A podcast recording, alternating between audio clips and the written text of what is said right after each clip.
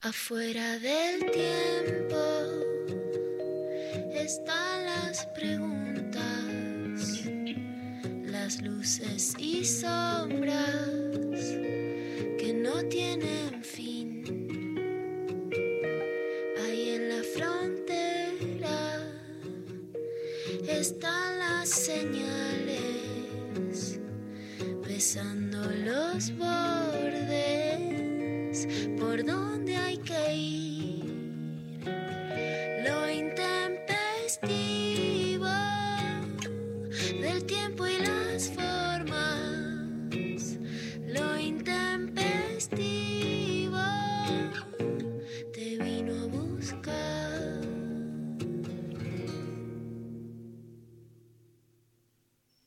Volvimos. Parece que nos fuimos. Hola, Luciana Pecker, ¿cómo andás? Hola, ¿cómo están? Viste que parece como que nada, como que pasó un. porque son como cinco días, ¿no? El jueves que no, no, no hubo programa, este, el viernes, lunes feriado. Tremendo. Hay como una sensación. ¿Cómo te fue? Todo, ¿Qué hiciste todos estos días? Te vi ahí a pleno con, con Mariana en el Conex, tan tremendas, ¿no? A pleno con, con Mariana Carvajal en el Conex y hablamos de educación sexual, así que llevamos kilos y kilos de archivos de historia. Fue muy bueno. Qué bueno, qué lindo. ¿Podés creer que es 24 de noviembre ya, que se nos fue el año? No lo puedo creer. No sé si este año termina, si empieza. Viste, es rarísimo, ya dijimos, no es un calendario dado vuelta. Total, total. Bueno, María Stanriver, ¿cómo andás? Hola, los extrañé un montón. Bueno, pero el Ah. viernes, el viernes tuviste tu programa con Reche, estuvieron los dos. Sí, estuvo bueno, hay que decirlo. ¿Sabes de- Un respiro juvenil. Se hacen los jóvenes, eh, Lula, dicen, este es el, ¿cómo dicen? El programa... Eh, el intempestivo junior. y hab- hablaron de, de situaciones paranormales. No, no, estuvo tremendo el programa del viernes. Pero, tremendo. ¿Hubo algo paranormal? ¿Se dio en el programa? O Sí, solo- Bueno, no voy a spoilear, vayan a, a escucharlo a Spotify o, o a la página de, de la radio. Mira, tremendos. Bueno, Es, este... es, es spoilear una precuela, ¿viste? Spoilear para atrás. Este, bueno, este, bienvenidos a todos, Pablo González, Sofi Cornell, eh, Lali Rombolá, está el equipo completo para iniciar esta semana, un día después. Se escucha muy bajo, este, ¿no? Este, pero la radio, tenemos acá un problema interno de Zoom, en la radio se está escuchando bien, perfecto. Bueno, entonces es- es- eso, eso es lo importante. Em, eh, les cuento que hoy tenemos, hoy vuelve Sol Despeinada, después de muchísimo tiempo. Y Sol Despeinada va a ser su columna Cuerpos Vivos con el tema más importante hoy de la política argentina. La caca. Va a hablar de la caca, no sé si metafóricamente o, digamos, cada uno hace lo que quiere. Viste que las escatologías son también como desplazamientos conceptuales. Uno siempre que está hablando de caca está hablando de lo que termina, que no sale, de, lo, de los tránsitos, de lo que lo constipa uno. Es un tema. ¿Estás de acuerdo, Lula, o me fui a la mierda? Estoy de acuerdo. Que yo no soy escatológica, a mí no me gusta. Recuerdo mucho a mi abuela y a mi tía hablando mucho del tema. Y a mí no me era un tema muy de viejas, hablaban mucho de si iban o no de cuerpo, ¿no? Se le decían cuerpo. época. A mí no me gustaba y me sigue sin gustar, o sea, no es un tema cómodo.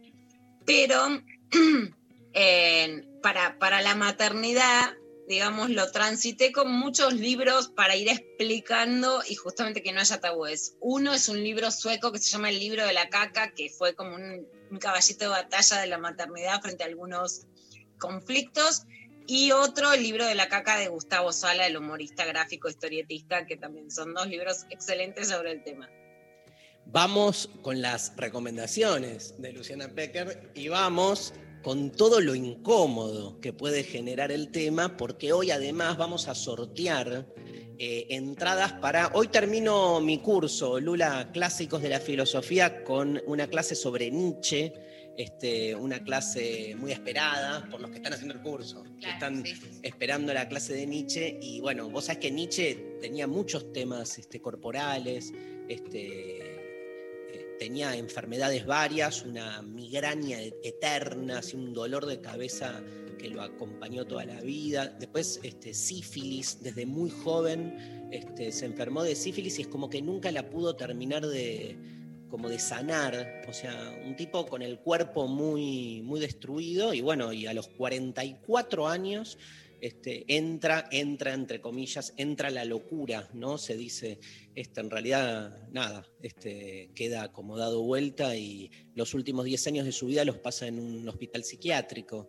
O sea, y en esos 44 años que vivió, la rompió, ¿no? Escribió todo lo que, sobre todo los últimos 10 años de, de su vida, pero juntando un poco todo esto y la incomodidad y la irreverencia. Yo tengo 46 y quería hacer así. Quisiera hacer la gran Nietzsche. Ya está. Me retiro. me voy.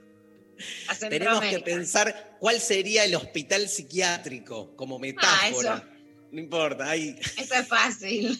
Cualquiera. Cualquiera me acoge. pero, Pero prefiero digamos, que sea una playa, un psiquiátrico, ¿viste? Estoy por la desmanicomialización. Este, así que vamos a. mm, La consigna va a tener que ver con algo también muy nichano, que vamos a juntar Nietzsche, Sol despeinada, todo. Vamos con relatos escatológicos. Relatos escatológicos, querida Sophie Cornell. Este, ese día que no nada, estabas como con la panza, te estabas cagando y no sabías qué hacer, y entonces este. uh, ese otro día que, pero por donde quieran, ¿eh? relatos este, escatológicos que tienen que ver con nuestra relación con el cuerpo y con lo que el cuerpo drena, con lo que el cuerpo drena. María no se copa nada. No me en- ocupa nada este tema, no me divierte, no me resulta leve eh, atravesarlo. Dolores, dolores.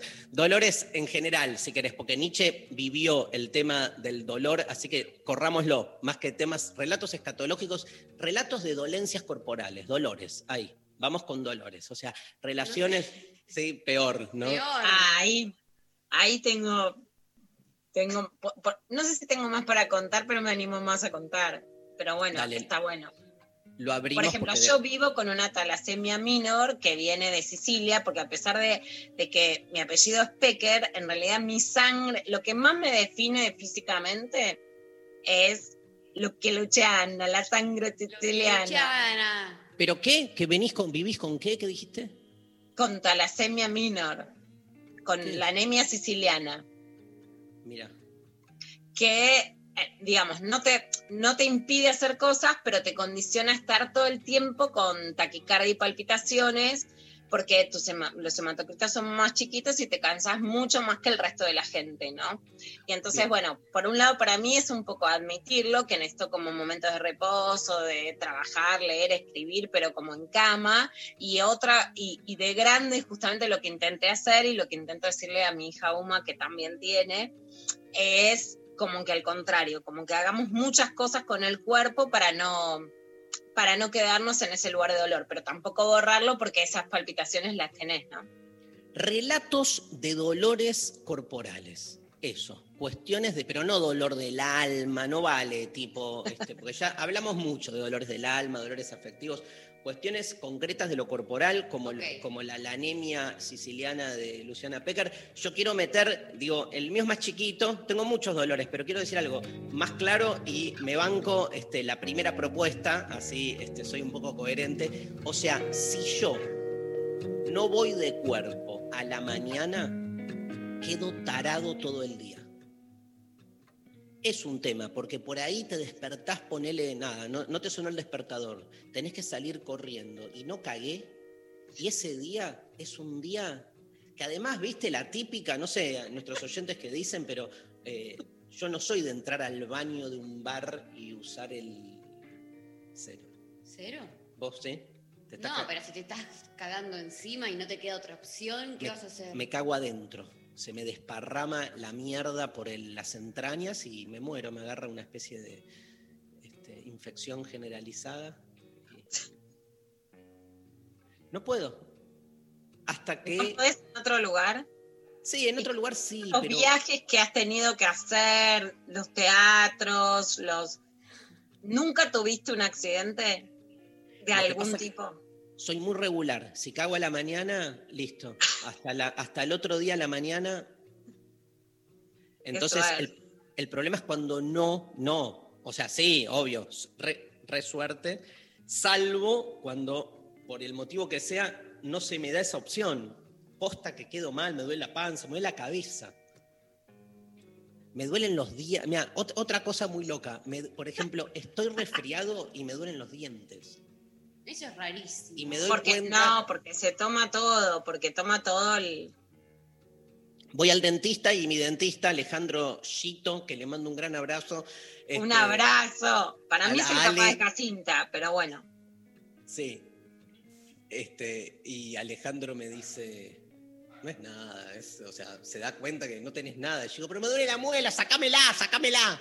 Bueno, por ejemplo, los dolores este, dentales, no Los soy, peores. claro, yo no, me lo soy como, bueno, nada, viste, ya está. Pero hay gente que, viste, se vuelve loca con un dolor de muela. Sí.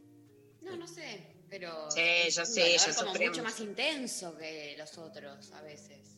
Sí. Yo, los aprove- yo aprovecho los dolores para drogarme, básicamente. Es como. Vi una película y me acordé de vos, que se llama Amor y Anarquía. Hay una escena que me, que me hizo acordar. Lo voy a dejar en puntos suspensivos para no No, spoilear. encontrá algo, algo de la escena. Porque, No, no cuentes, no cuentes. Por algo no la cuenta. bueno, hay, no que, la- hay que verla, hay que ir a, a- a ver la película. Ayer estuve en De verdad, no es Desiguales. culebrones, ya, ya volví a los culebrones. ¿Qué hace?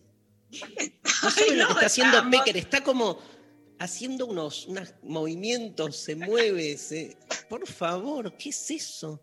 Ustedes porque no ven el Zoom. ¿Qué es ese Me amor? dijeron una noticia del otro lado del balcón que alguien estaba preocupada y que te recibió una buena noticia. Que estábamos muy preocupadas. Esa, esa cosa que estás besando es Uma. Sí. Hola, Gumi. Hola. Bueno. Materia aprobada. Materia Vamos. aprobada. Pero sos total. che, Lula, Vamos. no volvemos más al estudio. Radio se hace por acá. Completamente de acuerdo. Aparte Completamente. fun- funciona mejor. Compará los programas estos con los programas en vivo. Pero es- eh, fueron dos semanas. Bueno, anda vos. No, no, digo Yo creo que las lo- primeras dos semanas y las últimas dos semanas, aparte hay toda una acumulación de... El staff joven tendría que ir a la radio, me parece que es fundamental porque tienen más, ¿no? El Hay que Junior. ver- Perfecto. Junior. El Junior. Los que tenemos ya, viste, esto, análisis. Yo igual soy re reto a los médicos, pero post 40. María, Dolores, Em, dolores, más que dolores, como molestias, todo lo que es tema alergias, eh, Ah, entra, entra sí, eso, sí. Vale para María la consigna. padece mucho, mucho las alergias. De repente la escuchás, un- empieza una catarata de estornudos que puede durar 10 minutos y sufre muchísimo, ¿no? Por Es una mierdita que le entró. En la Por la mierda de los árboles en primavera. De los árboles que, que plantó Sarmiento, ¿sabías? No. Sarmiento se le ocurrió que era buena idea dentro de todo su proceso de eh, europeización de- Ah, qué lindo. Del país, traer uno de estos árboles de mierda, que son re lindos igual, los plátanos, ¿no? Pero los trajo de Europa, los plantó por la capital federal, yo que acá es donde yo los veo, ¿no? No sé dónde más los plantó, y nos cagó la vida. Sarmiento Mirá- no padecía de alergias. Mirá todas las metáforas escatológicas que estás usando. Mierda, cagó. Fíjate el uso fuerte del vocabulario eh, rectal, colonorrectal en nuestra jerga cotidiana. Bueno, pero nada, sí, alergias a full, eh, mucho padecimiento, pero así como, todo, aparte es algo como muy constante de todo, casi todos los días, por ende es, es terrible.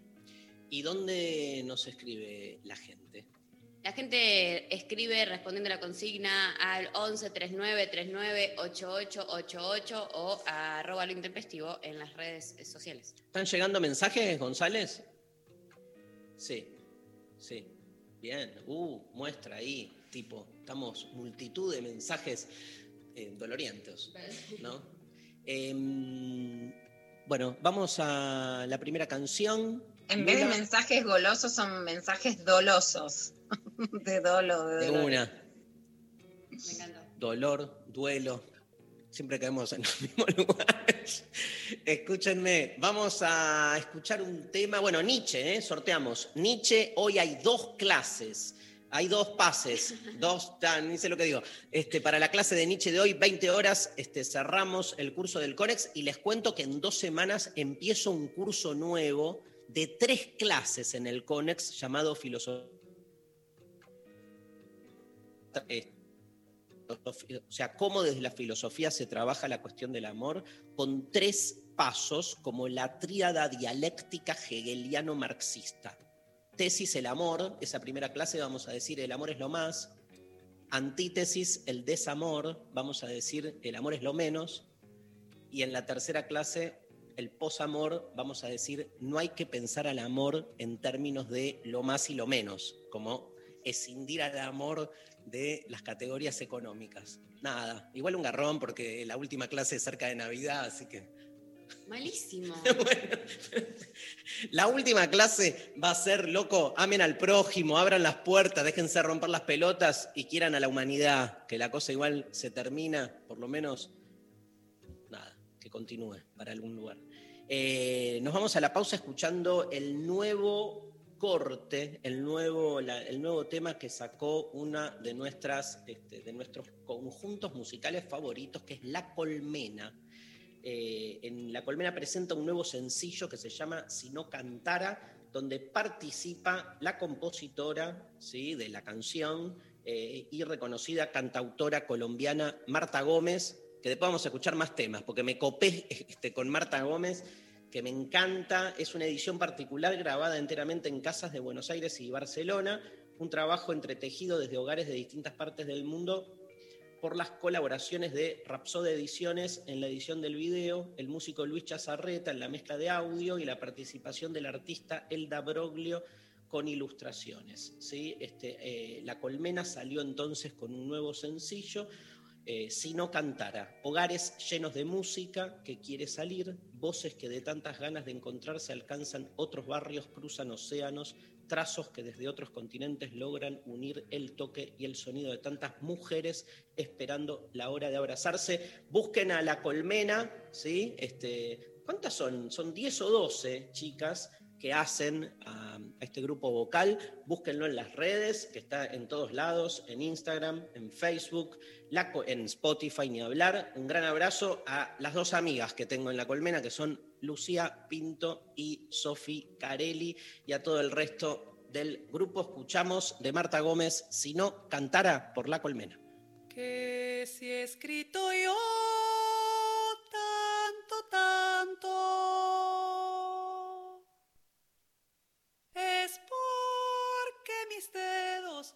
se cansan de dictarme, ay no. que se ha amado yo de tantas formas. Es porque mi alma no se cansa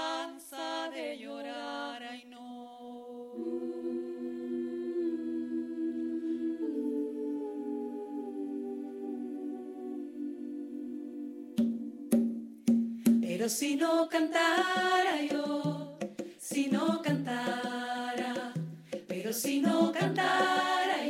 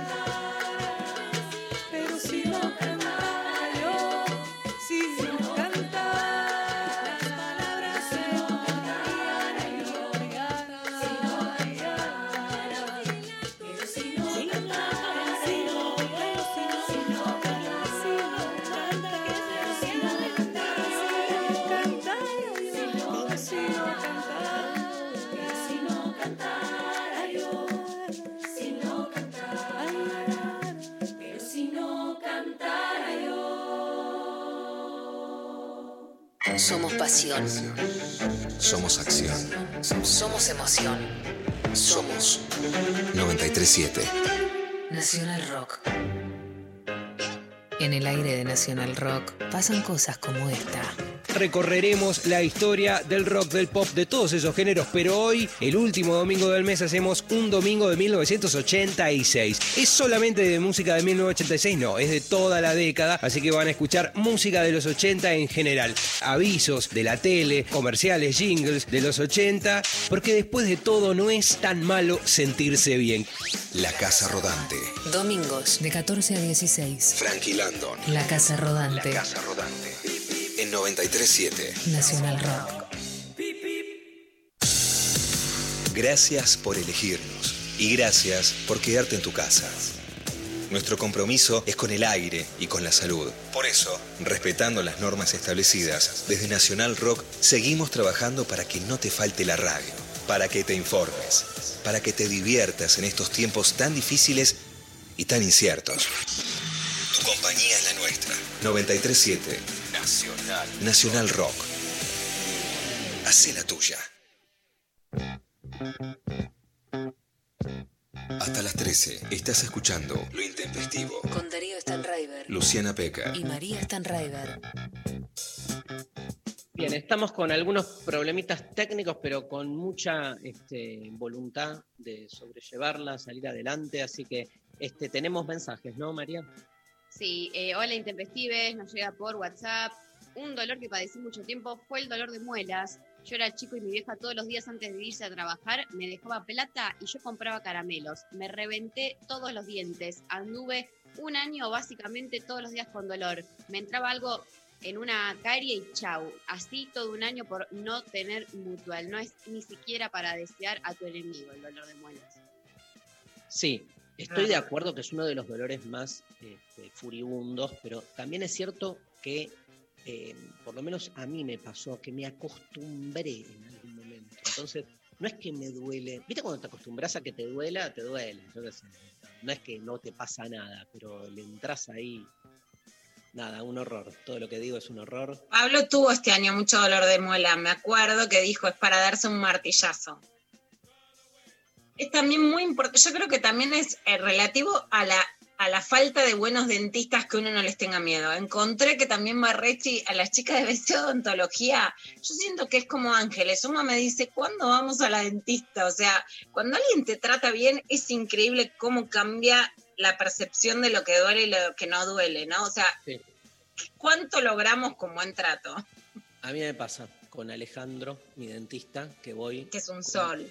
Que es un sol, entonces voy, este, te habla, ¿eh? te habla un montón. Vos sabés que vas media hora y este, te, te comes media hora de charla sobre política, porque todo, todo le interesa a mi dentista. ¿Viste esas personas que son esponjas hermosas que todo le interesa? Este, que nada, lo envidio, yo qué sé. Obvio. Más mensajes. Eh, nos mandan, hola chiques, soy de condición celíaca y bastante constipada, así que para mí la caca es muy importante, igual que para Darío. Amo y cuido mucho de mi caca, les amo fuerte y empatizo con Lu, por eso no mando audio, jaja, aguante Nietzsche. No, no, por favor, ¿qué es esto? Una, una represora, una, una cuenta sus tabúes como algo malo, no como algo a reivindicar. Por favor, represión no, manda, manda un audio. A ver los audios que, a ver los audios que llegaron. Poneme uno. Hola Intempes, acá Nati. Eh, los extrañé. Me pasó una vez que me fui en colectivo, única vez, a Brasil, 36 horas en Bondi, que la pasé tan mal, tan mal, tan mal, porque cuando estás arriba del colectivo tanto tiempo y qué sé yo, sentada, se te inflaman los intestinos. Eh, bueno, la cuestión es que todas las paradas que hacía, iba al baño para ver si no había alguien, pero estaba siempre lleno de gente y así me la pasaba de parada en parada sosteniendo las ganas de ir al baño hasta que, bueno, eh, cuando quise no pude. y así estuve varios días. Bueno, les mando un beso. Genia, Nati. Che, hay consigna para las próximas. Sufrir en vacaciones. ¿Viste? La vacación que tiene que ser algo lindo y al final la pasás. Pero ¿por qué eso? O sea, ¿por qué 36 horas pasándola mal? Está bien. O sea, eh, como que para mí tiene que ser parte de lo que uno elige en las vacaciones también el trayecto. Uno dice, bueno, no importa, me van con el bondi, no sé qué, porque después paso bárbaro este, el tiempo ahí, pero No. Tremendo, tremendo este, cuando se da es- esa dualidad y si en los micros, ni pedo. Aparte, yo me acuerdo una vez un micro, Córdoba, Santiago del Estero, en una gira que estaba haciendo, me tomé un bondi, gira de filosofía y música, este, y tenía el, el bondi, tenía, el micro tenía un azafato. Y en eso habla por micrófono y dice, no sé quién fue el que defecó en el baño, pero el baño se tapó, tiró en voz alta y dijo, ¿no se dan cuenta que los baños de los micros son solo para orinar? Y ahí, este, como que, ¿sabías eso? Obvio. Para Es re sabido. No, no fui yo, eh, quiero, por si alguien... Pero no es tan maniobrable esa situación. Amo, Lula, te amo. Se, te, se me escapó, loco, se me azafato. ¿Qué quiere que haga? Por favor, Ah. me, me- Sí, me descompongo. de- No fui A yo. mí me ha pasado mucho Basta. vómito, porque No me miren así. mis Oh, hijos y yo somos muy de vomitar. Ahora, por ejemplo, en la pandemia, el primer día que hicimos eh, de Cocinar el Amor, que fue el primer día que salí y, y fui a la casa de Darío, volví del taxi y vomité de solo un viaje muy corto. Me cuesta mucho ahora, por ejemplo, viajar en taxi. Me mareo mucho, les digo a todos, por favor, ¿Vomitaste pueden- en el taxi o cuando te bajaste? cuando me bajé, pero he sufrido con mis hijas, que no quiero como delatar, eh, pero este año, por ejemplo, a, a mucho vómito en micro y vómito en taxi. Yo pagando este año el, el lavadero. Porque trayectos muy cortos, pero de no viajar, pasar a marearse y a vomitar en el taxi.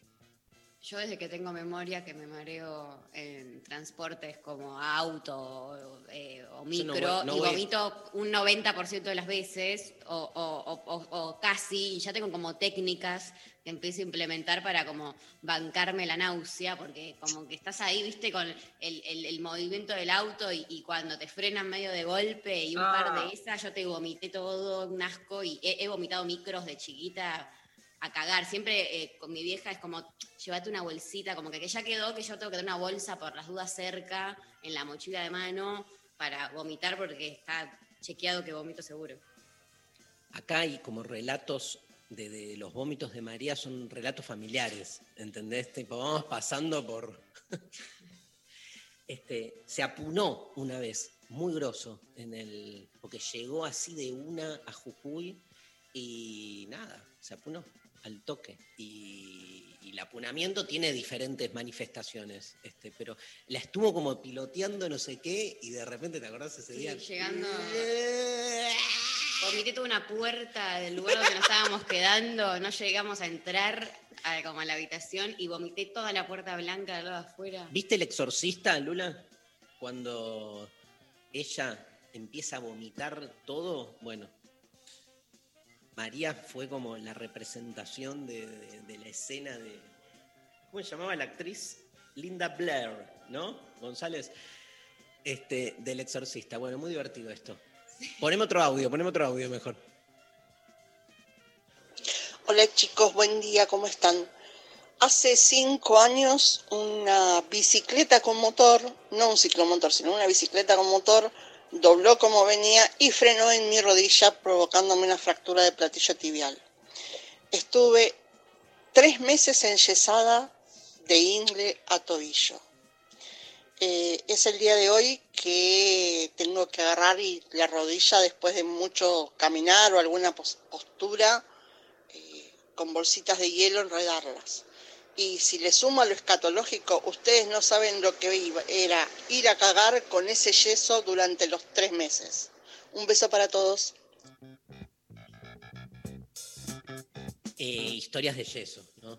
También tiene este, esa particularidad los yesos, porque uno se acuerda siempre, esas marcas que te quedan. También las marcas. Yo siempre no, ahora no la veo, pero tenía una marca que este, durante años mi vieja me decía, esa marca te quedó por la varicela. Y te dije, no te saques los granos. Y se ve que yo me hacía así. Y me quedó una marca por la varicela que ya, ya se me. El cuerpo se me pudrió tanto que se me fue la marca. María Stanriver. Eh, llegan mensajes de la índole. ¿Qué? ¿Cómo que no se puede cagar en el baño de un micro? Si te estás cagando, ¿qué se supone que tenés que hacer? ¿Llevarte una bolsa para cagar? Cagás por la ventana, boludo. Abrís la ventana y. Blum, blum, blum, blum, blum, blum, blum, blum. Te pones ahí un reggaetón. Blum, chun, chun. No, no es bueno. Nos mandan por Instagram también, por ejemplo, llega un mensaje que dice, el dolor cuando me metieron la mano para sacar el resto de la placenta. Mira. Wow, que se Lo he vivido, tuve un episodio, estos días lo recordé. El, el dolor del parto, ¿no, eh, Lula? Que también ahí es corporal. Bien corporal. El, do- el dolor del parto es corporal, por supuesto que no todo dolor es bienvenido y que hubo anestesia, pero es un dolor muy fuerte, inolvidable. Pero el dolor de cuando te sacan la placenta es peor porque ahí hay maniobras. A mí no me la habían sacado y me tuvieron que venir a reanimar cuando ya estaba en la habitación, porque me agarró un episodio con Benito y, y ese dolor es muy grande. Tremendo. Dale. Más mensajes. Por WhatsApp dicen, contestando la consigna, cada mes tengo dolores menstruales gigantes al punto de ponerme bolsa de agua caliente. Abrazo a todos, Débora de Bariloche. Ah, es buena la de la bolsa de agua caliente. Yo vivo, vivo, eh, la tengo, es mi, mi mejor amiga hace años, la bolsa de agua caliente ahí. tú- Ah, voy a, voy a implementar. otra. Viste, hay otras de semillas que también las podés calentar, que están buenas. Yo tengo una de semillas. Bueno, datos. da- datos que. eh, pero esa No, me copa, me copa, voy a Calma usar. mucho, eh, calma, calma, calma mucho. Eh, Laura no, Greenberg dice por Twitter, el dolor de muela no se soporta. En cuanto a ir a hacer caca, no aguanto y voy en cualquier lugar, hasta en el pues- en- hasta en el pasto, en viajes o campamentos. Ahí te contestan lo de los plátanos. Sí, han contestado lo de los plátanos. Acá está. El tema de los pobres plátanos, ya pobres plátanos, bueno, el tema de los pobres Es plátanos un grupo, un grupo de cumbia. Pobres plátanos. es que habría que meter guita para sacarle las bolillas esas que tiran cada año. Pero bueno, como árboles es genial la sombra que dan. Pero, cuan- pero bueno, necesita mayor inversión en cuidado. Y si le y si le ves el tronco es una belleza esos colores que tiene, nos dice Cristina de Villarreal. Yo pondría Tranqui, vos los odias. plantas autóctonas. Silvana, mi hermana bióloga, por ejemplo, solo compra viveros de plantas autóctonas. Ya lo hizo Sarmiento, pero forma parte de la idea de lo foráneo. Bien, ¿cómo viene la clavada de noticias hoy después de tantos días? Porchi, muy Porchi. Bueno, entonces nos vamos. ¿Un- ¿Uno más, Melés? Uno más. Nos mandan por WhatsApp. eh, ayer, por ejemplo, me fui diosa al río, me escondí e hice caca en los yuyos y después aparecí otra vez como una diosa. Pero que cuando cagás en los yuyos también fuiste una diosa. No te, no te rebajes. La Siempre Isabel una diosa. Sarli de, de, de los yuyos. Bueno, nos vamos. Me, me, me enganché con Marta Gómez. Y Después de escuchar la canción de La Colmena, mi tema favorito de Marta Gómez. Ritualitos, querido Pablo González. Nos vamos a la pausa y volvemos con más Lo Intempestivo. Musiquita que se me sale del alma a mí, con palabras que alguien me dicta desde otra voz, ritualitos que tiene uno para vivir, para seguir cantando bajo este sol. Y cuando menos pienso, las razones brotan como verdades iluminándome el corazón. El silencio de algún amigo me hizo aprender a escuchar lo que las palabras jamás dirán. Y aferrándome de su mano pude entender una tarde puede durar una eternidad. Y es cuando de repente su mirada me hace por un instante olvidar lo lejos que vine. Ay, ala.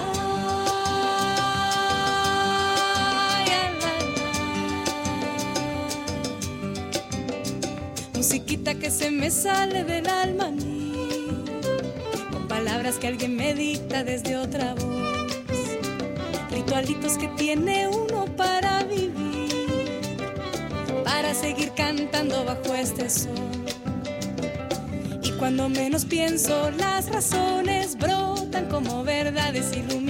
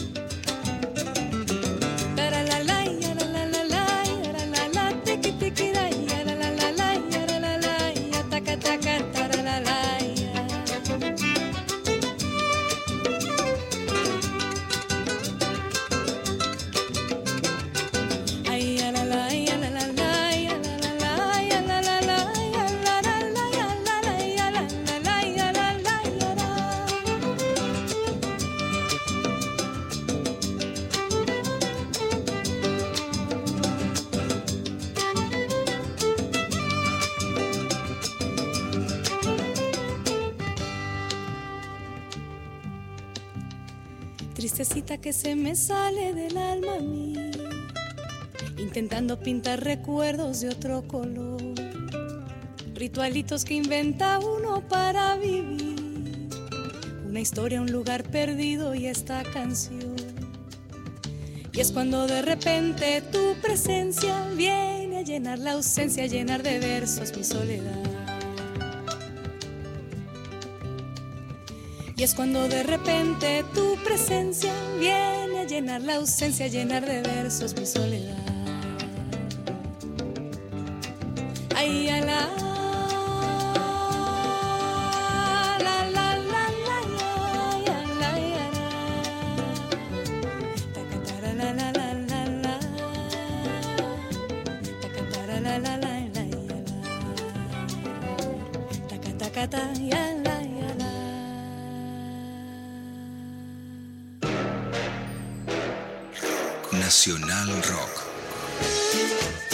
Soledad de estar acompañado.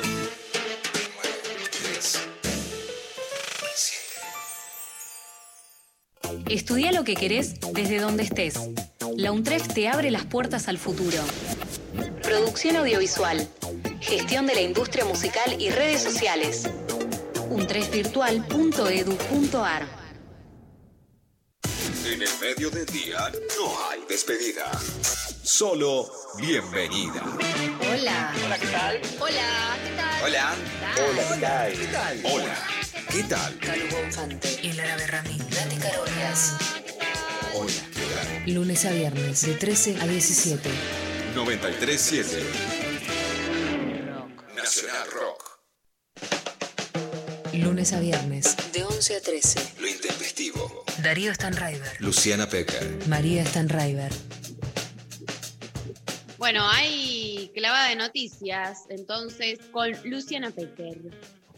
Bueno, Mari, lo primero que te voy a contar es que, por supuesto, la semana pasada ya se decidió que avanza el proyecto de ley de interrupción del embarazo. Vamos a ir contando de qué se trata el proyecto. La semana pasada hubo un martes verde y una de las cosas que pasaron y que les quiero compartir es que estaba haciendo una entrevista. Es muy llamativo porque una de las chicas que estaba entrevistando se llama Gabriela Golo, es enfermera, si la ven en las fotos que están posteadas en mi Instagram y en el video, que ahora vamos a escuchar el audio que está en el informe de Infobae, tiene una remera de demasiado humano, ¿no? Me Por encanta. supuesto les mando saludos. Bueno, y pasó, ella, sus amigas me mandan una foto que me saca trabajando, que yo estaba escribiendo a mano, después esa noche fui al programa de Juana Morín e Irina Hauser, eh, y Juana Morín me decía que parezco Pablo Escobar, que escribo a mano, hedero, soy, no soy junior, soy analógica y yo escribo, ven todo a mano, acá está el cuadernito. ¿no? Hay unos cuadernos de liso que me encantan y Ay, qué hermoso. yo te escribo a mano y en tapadura siempre en la calle y en las marchas. Posteamos, es, posteo esa foto que además me manda una de las amigas mientras yo anotaba justamente su nombre. Instagram al otro día no solo me la bloquea, sino para que desbloquearme, me hace firmar algo en donde acepto que pertenezco a una organización violenta y peligrosa. Bueno, esto es muy grave porque atenta contra la libertad de expresión, porque yo estaba escribiendo al lado del fotógrafo y camarógrafo de Infobae, Gustavo Taylor, que estaba sacando fotos, y además porque forma parte de algo que no es azaroso y que no es un debate democrático, que forma parte de modos antidemocráticos de los grupos antiderechos que además no son caóticos, sino que están organizados en la Argentina y en todo el mundo. Cuando en Instagram no te miran la foto, hay un bot que la da de baja ante determinada cantidad de denuncias. Bueno, si los grupos antiderechos tienen esa cantidad de denuncias, no van a bajar solo esa foto de una periodista que estaba tomando un testimonio, sino que van a lograr voltear muchísimas publicaciones. Y lo que hay que destacar, Mari, es que vos, como muchas chicas, chiques y chicos de tu generación y la gente adulta cada vez más también, pueden leer una nota de Tiempo Argentino, de Página 12, pueden llegar a nuestro programa, pueden ver un audio de, Ingrid Beck en Radio con Vos, leer una nota mía de Infobae, leer una nota de Mariana Iglesias de Clarín, pero no entran a Clarín, a Infobae, a Página 12. Pueden abrir links, pero a través de sus redes, TikTok, Instagram o Twitter.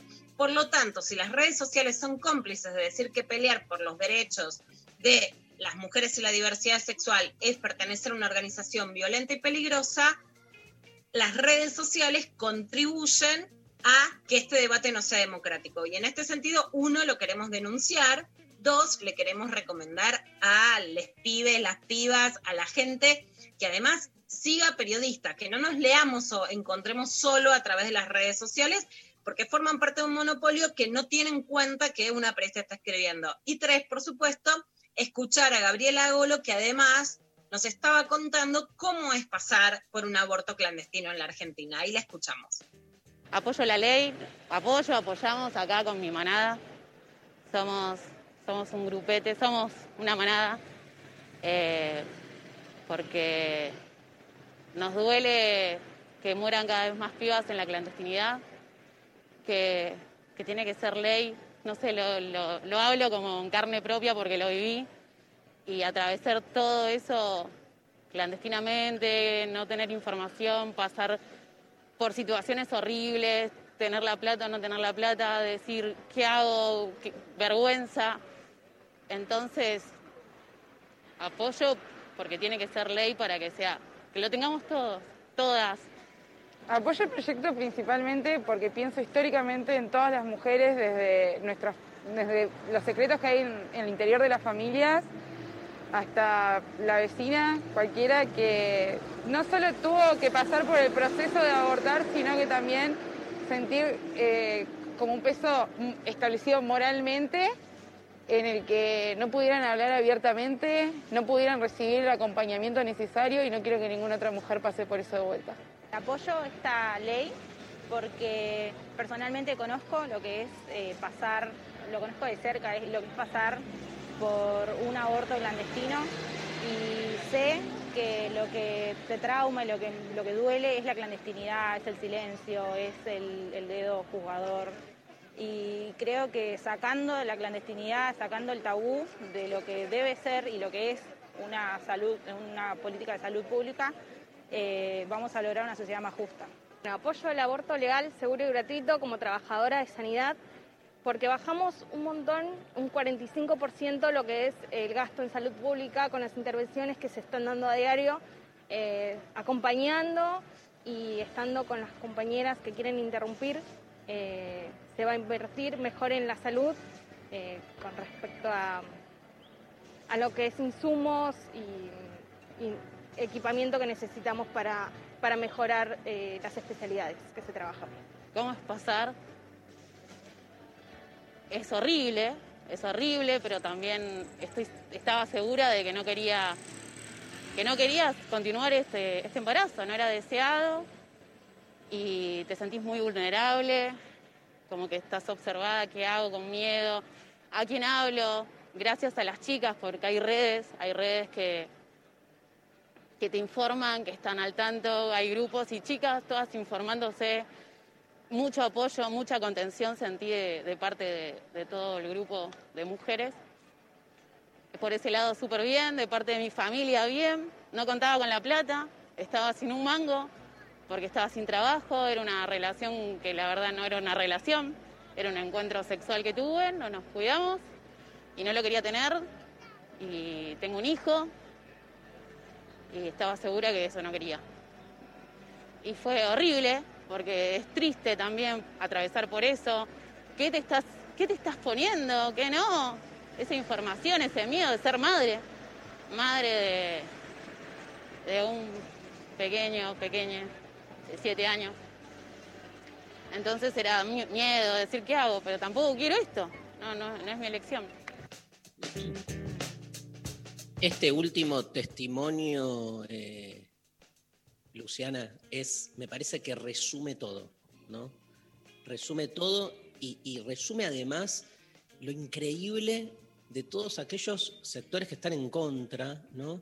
De no poder, digamos, este, conectar, eh, recibir algo tan simple y tan este, libre y tan propio de la condición que es una persona que diga, no lo quiero tener, digamos, este, sabiendo que de alguna manera este, no solo es su cuerpo, es su vida, es todo lo que comienza a partir de eso, ¿no? Pero, este, y dando eh, argumentos que tampoco hay que darlo demasiado, pero digo, en este caso, como a partir de tu, tu entrevista, siendo muy, muy sincera en las variables, era una persona con la que no tenía más que un encuentro este, sexual, digamos. Y ahí es donde vos sos tan clara, ¿no? Este, marcando todos esos otros aspectos que se juegan cuando los reaccionarios están en contra del aborto, ¿no? Y, lo que hacen es unilateralizar la argumentación en un único aspecto, que es el tema de este, si se está o no está interrumpiendo este, la posibilidad de una vida. Se quedan con ese aspecto este, y a todo el resto de los aspectos los consideran secundarios, ni siquiera porque este, los, subordinan ¿no? a algo, digamos, que en realidad ni se juega alrededor de, en, relación a lo importante de lo que ellos consideran lo único a justificar. Pero es eso, es escuchar a las mujeres, a las chicas, digamos, que te hablan desde el lugar como más este, sincero de la experiencia, ¿no? Como, em, como dicen los epicúreos, la experiencia de la carne. La experiencia de la carne es de cada uno de estos testimonios. No hay, no hay marco teórico, no hay metafísica, no hay concepción de nada, ¿viste? Eh, hay que pasar por ahí. Parece este, una falta de, empatía, ¿no? Esto de la subordinación tiene que ver con la negación del otro. La negación del otro está ahí, en la falta total de empatía este, con, tantas experiencias. Y no es casual que, que hayan, que haya impactado ahí, todo lo, lo- lo- que te pasó tenga que ver con esto. Ayer en Desiguales este, hablábamos de la fake news, estaba Gaby Cerruti. El, el lunes que viene en Desiguales el tema es aborto, ya me anticiparon. Este, este, después te cuento un poco cómo, cómo- viene la mano.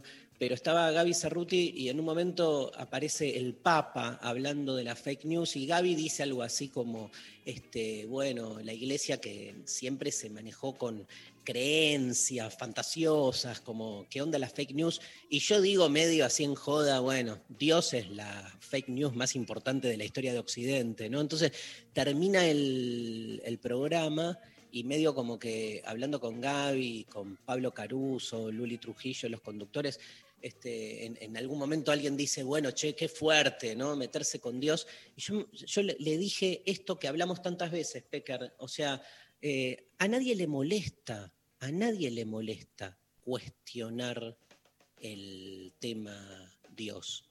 Lo que molesta es lo concreto, que va por otro lado. Molesta el aborto, no molesta a Dios. Podemos estar debatiendo si Dios existe o no existe y nadie se va a rasgar las vestiduras. Ahora, este, hablas del aborto y se te juegan otras cosas. Es tremendo eso. Sí, Pero es lo una- que una molesta, gran Dari, no es el aborto, porque el aborto se hace, no solamente se hace clandestinamente, también se hace en el sistema legal. El aborto en la Argentina es legal por causales. Lo que molesta es la lucha de las mujeres, ¿no? Ayer con Mariana Carvajal en el CONEX contábamos, ¿no? Cómo surge el proceso anti de, los grupos antiderechos y por eso lo que es importante no es contar, me censuraron a mí una foto en Instagram y qué le pasó a otra, sino es contar un plan sistemático. Los grupos antiderechos nacen con Ronald Reagan y con la alianza con el Papa Juan Pablo II para desterrar a la teología de la liberación de América Latina. Ese lugar es tomado por los grupos evangélicos y tienen un plan que es de género y que es económico. Ese plan económico tiene como uno de sus baluartes la lucha contra los avances de los derechos de las mujeres, porque es un grupo que no pueden manejar. El aborto en la Argentina se hace en el sistema clandestino, en el sistema legal. De hecho, el debate por la vía está saldado por la ley y por la Corte Suprema, ¿no? Está saldado porque los abortos legales existen, están en la ley, están en el fallo FAL y están en la práctica, no solo en la clandestinidad, sino en, eh, en los abortos que se hacen efectivamente en los hospitales, en las casas, etcétera. Por supuesto que la legalización implica eso, una puerta abierta a reconocer una victoria al derecho de las mujeres, de las jóvenes, por supuesto de los cuerpos gestantes. Las que escuchamos en los testimonios son Lianca López, eh, Cintia Palacios, Gabriela Golo, que es la enfermera que además, por eso digo, cómo Sune tiene la remera de demasiado humano, se me vino a acercar, por supuesto, con saludos hacia ustedes, y la que contaba la clandestinidad del aborto es Deidi Maldonado.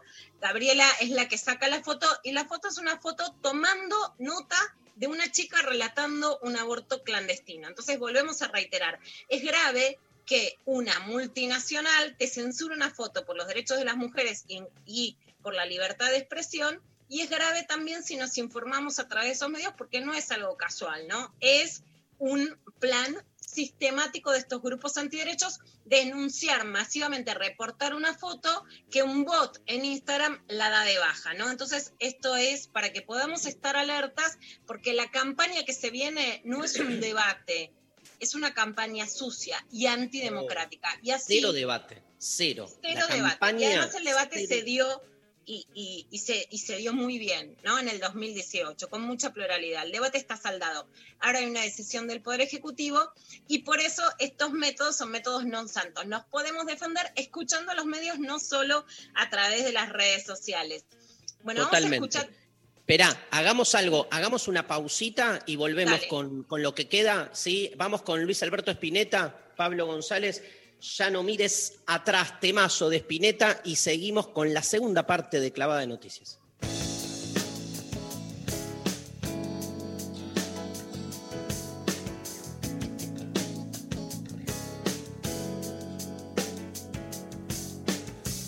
Lo que sueñas y no dices tal vez será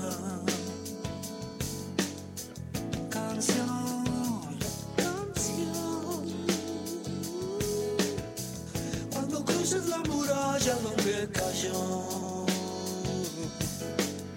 la luz, la luz. Es tan temprano y te aburren las horas.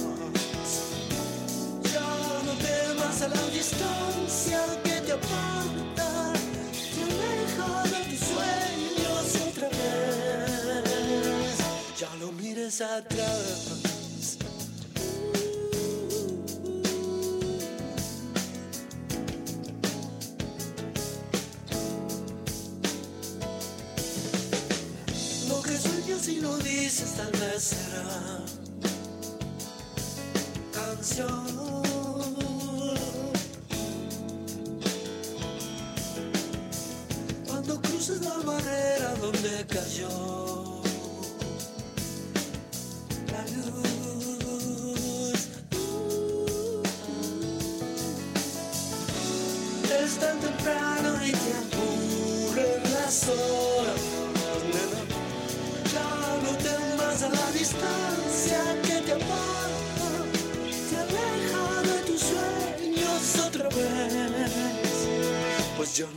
no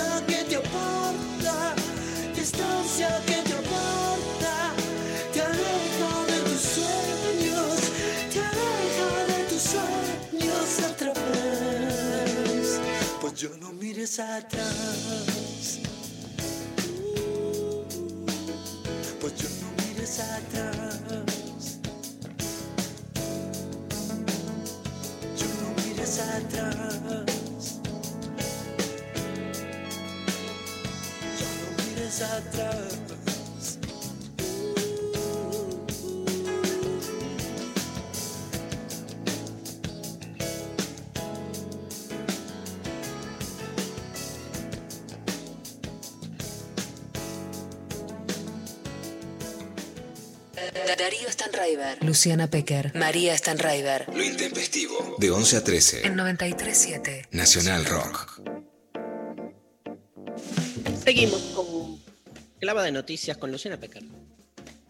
Seguimos con el presidente de la Nación, Alberto Fernández, que habló con María O'Donnell y Ernesto Teneman, lo que siempre se conoció como, bueno, Corea del Centro, ¿no? Más allá de que trabajan en NTV, en, también en, en Radio Con Voz, en Radio Metro, y la primera discusión fue sobre la ley del arrepentido, y lo que me llama la atención, el audio, por supuesto, como siempre, lo corta Pablo González, yo escuché la defensa más enfática de Alberto sobre Cristina Fernández de Kirchner y él, digamos, y englobar lo, eh, digamos, los juicios que tiene, las causas judiciales de Cristina en una persecución. A ver, escuchamos qué decían. te vas a dar cuenta que la figura del arrepentido se dio casi simultáneamente en Brasil, en Ecuador y en Argentina. Bueno, en Brasil. Y en los tres casos se usó para la persecución de líderes opositores. Punto. Punto. No hay arrepentidos en causas comunes. Hay arrepentidos en, En causas políticas, sí. Bueno, punto. Entonces, eso es una ficción. Eso es Hay en causas de narcotráfico, no hay solamente No, causas políticas. no sí, hay, claro. no, no hay, sí. no, no, no, María, no. Pero no es una no. ficción. Yo tengo que No, aportar yo lo que pruebas. estoy Yo diciendo- no puedo decir alegremente Mengano coimió. Tengo que llevarte prueba que Mengano coimió. Si vos vieras lo que son las, las declaraciones de los arrepentimientos en la causa de los cuadernos, desesperarías. Desesperarías. Porque verías el riesgo que estás corriendo cualquiera de nosotros. Que puede aparecer un tipo y decir cualquier Pero barrabasada. no le ¿eh? pasa a cualquiera de nosotros. Pero puede pasar. No nos damos cuenta, vamos a seguir negando lo que ha pasado. Vamos a seguir haciéndonos distraídos con lo que ha pasado. Seguramente habrá hechos de corrupción. Seguramente habrá corruptos y seguramente habrá que castigarlos. Pero nos damos cuenta cómo se construyó un sistema para involucrar a Cristina en esas causas. ¿Nos damos cuenta? Y es por la seguridad jurídica de todos nosotros que no deben dejar que prevalezcan esos criterios. No podemos hacer de cuenta que nada pasa. Pasó algo muy grave, María. Pasó algo muy grave, Ernesto. Pasó algo muy grave. Este Alberto, viste que, que yo siento que lo podemos, hay como está el, Alberto discursivamente, como que lo podemos clasificar en, en distintos, ¿no? Como los tonos que va usando, pero cuando entra en esta, viste que yo siento que entra en una que es como que no, no lo, un tren que no lo frena nadie. Es un tono más alto. El María y Ernesto, a ver, representa así Doña Rosa en el imaginario popular supermachista, por supuesto. Bernardo ¿no? Neustadt era la señora común. María y Ernesto es Corea del Centro, ¿no? Es un Claro. sector, digamos, de la Argentina que no acepta la corrupción. eh, y que a la vez tampoco representa exactamente al establishment o a la derecha, ¿no? Eh, en todas sus posturas. Y, y él es, bueno, está teniendo una postura en relación a que hubo una persecución, me parece un desafío muy grande, ¿no? No solo por la figura del arrepentido, sino de cómo se, de- se saca la trama de la corrupción que existe sin que la lucha contra la corrupción sea una forma de voltear gobiernos populares, ¿no? En este sentido, sí, eh, les vuelvo a recomendar cómo entender el sesgo de los grupos antiderechos en contra de la educación sexual, con mis hijos no te metas, ahora desembarcan en Chile, más allá de que se están discutiendo algunas leyes sobre la niñez, no casualmente después de un progreso con la votación a favor de la reforma de la Constitución Nacional, que fue tomado como un guiño, digamos, por izquierda para simplificar las lecturas. Digamos, los grupos antiderechos no luchan solo contra el aborto, y la lucha contra la corrupción no es solo contra la corrupción. Hay que volver a hilvanar la historia y las lecturas en América Latina, porque así también funcionan estos grupos. Bueno, Alberto, sabemos si, si se lo puede rotular, como vos decís, Mari, es porque da muchas entrevistas. En este caso fue en Radio 10 a Luciano Galende y Romina Calderaro sobre el, eh, sobre el aporte solidario. Finalmente el aporte eh, solidario, que yo siempre digo, eh, los que más tienen, deberían estar ayudando, deberían estar orgullosos de poder ayudar en un momento de emergencia, porque por eso salió este aporte, que no es un aporte, es un aporte que solo ocurrió una vez. ¿Y por qué ocurrió solo una vez? Porque solo ocurre porque hay pandemia. Solo por eso.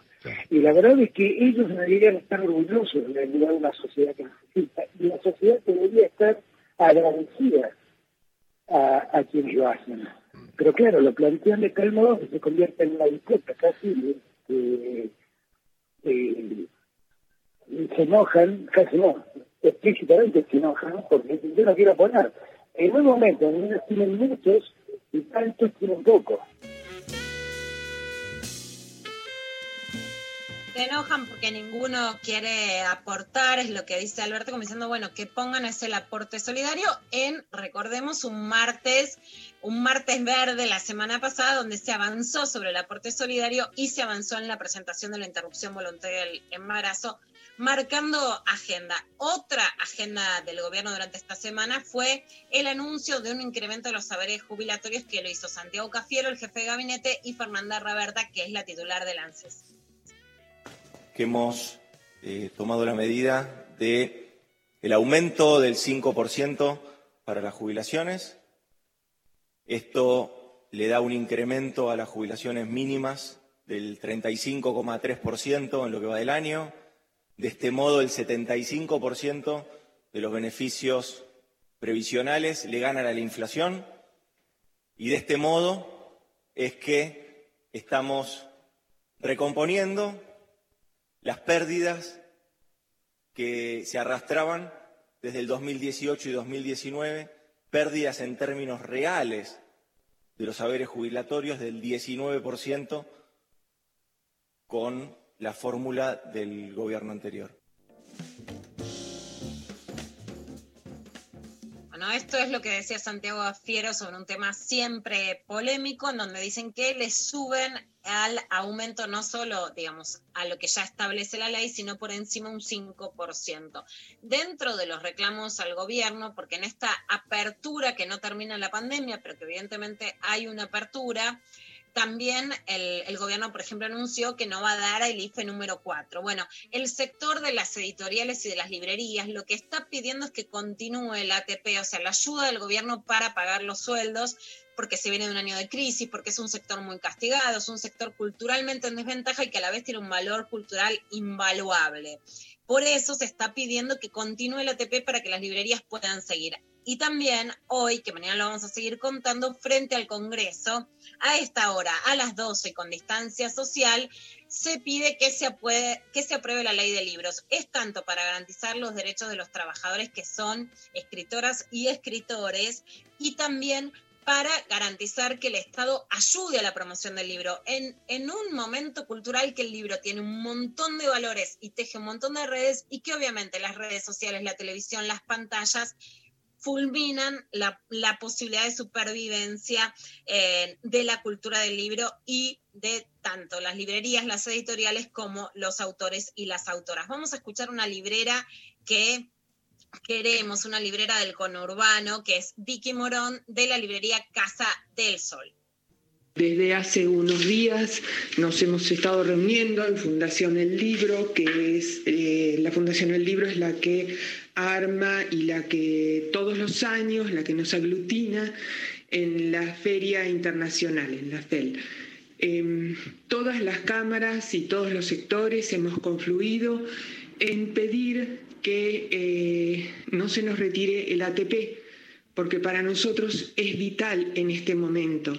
Las librerías es un lugar de, donde la gente va a pasear, donde la gente se va a encontrar con todos los autores y toda esta pandemia nos ha tirado como muchos otros sectores, ¿no? Y bueno, eh, nos hemos reunido todos, los sectores de la parte de imprenta, las editoriales, los libreros, con la voz de los autores eh, que están en nuestras vidrieras, porque sin ustedes no hay libros tampoco.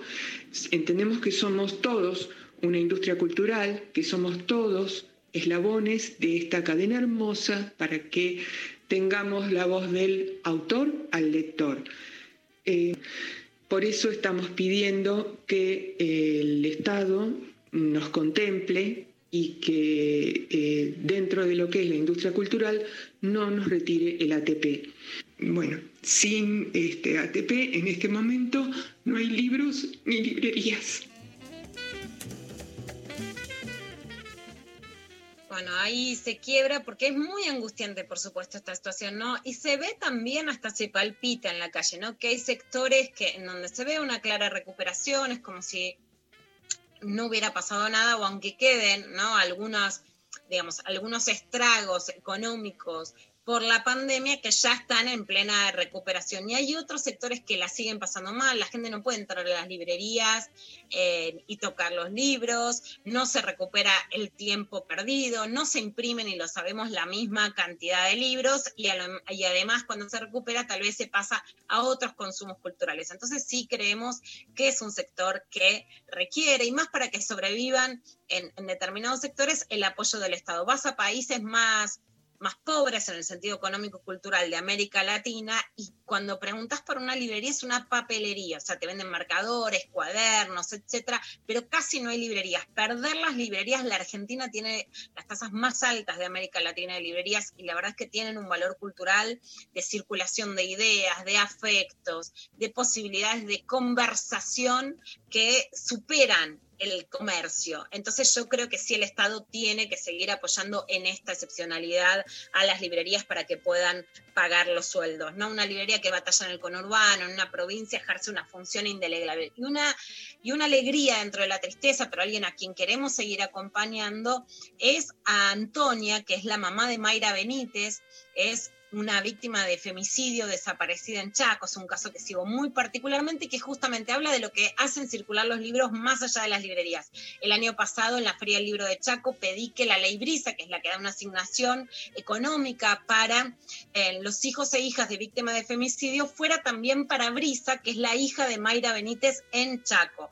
No se la daban porque la causa no está caratulada como femicidio, sino como homicidio, y porque por la apareció el cuerpo, aunque ella estaba desaparecida, pero todavía no están las pericias. Entonces, como no está el certificado de función, no le daban la ley brisa a esta niña que está en el medio del Chaco y que lo necesita para seguir viviendo. Después de una gestión que empezó en esa feria del libro con una nueva abogada para Antonio y de muchas gestiones en ANSES, nos pudieron escuchar también acá estuvimos hablando con, con, Lali y con muchas personas dentro del ANSES, etcétera, para que esto pudiera efectivizarse. Tenemos buenas eh, noticias, esperamos que ya Brisa pueda cobrar la ley Brisa y por eso, y para seguir pidiendo justicia por Mayra Benítez, queremos escuchar la voz de Antonia. Ojalá Dios quiera, yo le pido a Dios dos cosas, que se aclare lo de mi hija y que esa ley, que ese- eso que le corresponde a Brisa, como a muchos más, que porque no, no es el único caso, no es a mí únicamente que me pasó, se lo otorguen porque que lo, lo que le corresponde. Y tanto a mi nieta, a Brisa, por el... Uno no sabe, uno está hoy, yo no sé si mañana, pasado, seguiré estando, yo no tengo otro ingreso, por lo menos que, que eso le quede para ellos hasta el día de mañana, que, que, que se sepan eh, sobrevivir, que hasta el día de mañana que, que ellos sea grande y bueno, después sabrá cómo vivir la vida. Pero imagínense, yo tres meses estuve muy enferma. eh, acá te enfermas y te morís. Yo no tengo ni una obra social, ni para mí, ni para Brisa, ni para mis hijos, ni nada. Imagínense que todas esas cosas uno se pone a pensar y uno no sabe, no tiene la vida comprada. Si mañana pasado me pasaba algo porque estuve muy enferma, ¿qué va a ser de mi nieta?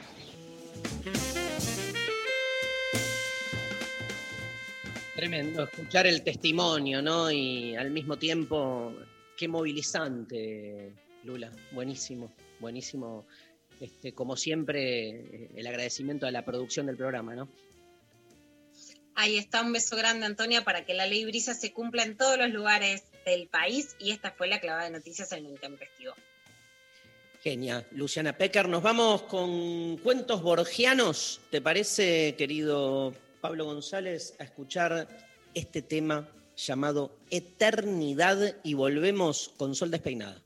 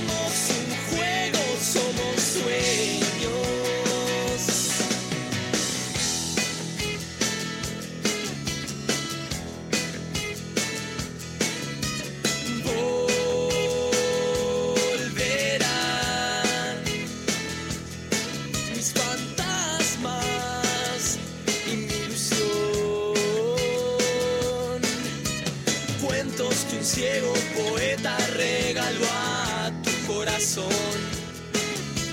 Y la sensación de que todo volverá.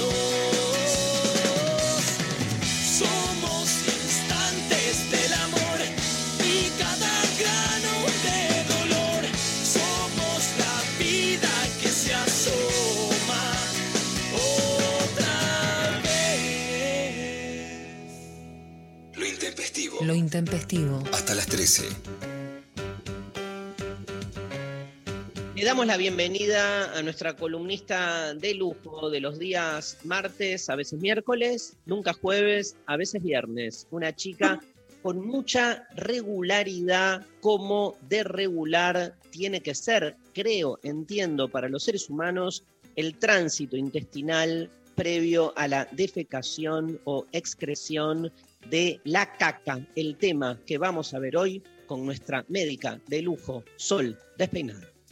¡Ah, Liz! Me encanta que me presenten eh, junto a la caca. Me parece que nada me, nada me enorgullece más que mm, ser presentada junto a la caca. De verdad, ¿Vos fuera de elegís broma. de todas las cosas que hay en nuestro cuerpo, te sentís identificada como médica básicamente con la caca? Absolutamente. La caca me parece. La caca. Escúchame, la caca puede tener la forma que vos quieras. La caca. Es maleable. Gracias. O sea, no hay nada, no hay nada más, más, eh, más hermoso que saber que tu cuerpo puede producir algo que puede tener la forma que vos quieras. O sea, me parece mágico. Podemos como usar unas eh, formitas, viste, como para hacer que salgan de moldes, para que salgan de, de formas especiales, tipo estrellita, corazón.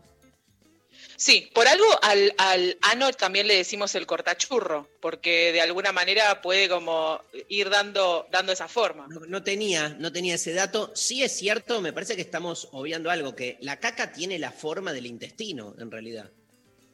La caca tiene la forma pobrecita que puede. Imagínate si fuera una, una diarrea pobrecita. O sea, se amoldará según su consistencia, pero, pero es verdad que cuando su consistencia es la consistencia adecuada o, o relativamente firme o moldeable o blanda, este, sí, obviamente tiene, va a tener esa forma de, de tubito Tengo- porque es la forma de donde viene, sí.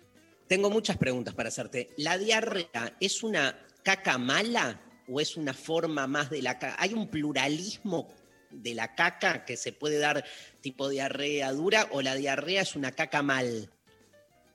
Mira, la, la diarrea es, es, es una caca acuosa, simplemente, o sea, hubo algún mecanismo que sucedió, o sea, vamos a decirle, digamos, en general con la diarrea hay sensaciones dolorosas o hay sensaciones de malestar, entonces la gente lo asocia a algo malo, por supuesto, y además que en la diarrea se pierde mucho líquido, la, pérdida de líquido nunca es, nunca es sinónimo de algo bueno en el cuerpo, o sea, en, en general vos puedes perder cualquier cosa, pero nadie quiere perder líquidos, líquidos no de, no, no de, o sea, salvo que sea un edema, bueno, acá me voy por las ramas, pero en general nadie quiere perder esos líquidos, nadie se quiere deshidratar, eso quería decir, pero la diarrea está asociada a algo malo, en general siempre es o comí algo que me cayó mal, o, o no, o estoy pasando un mal momento, o estoy pasando un momento de estrés.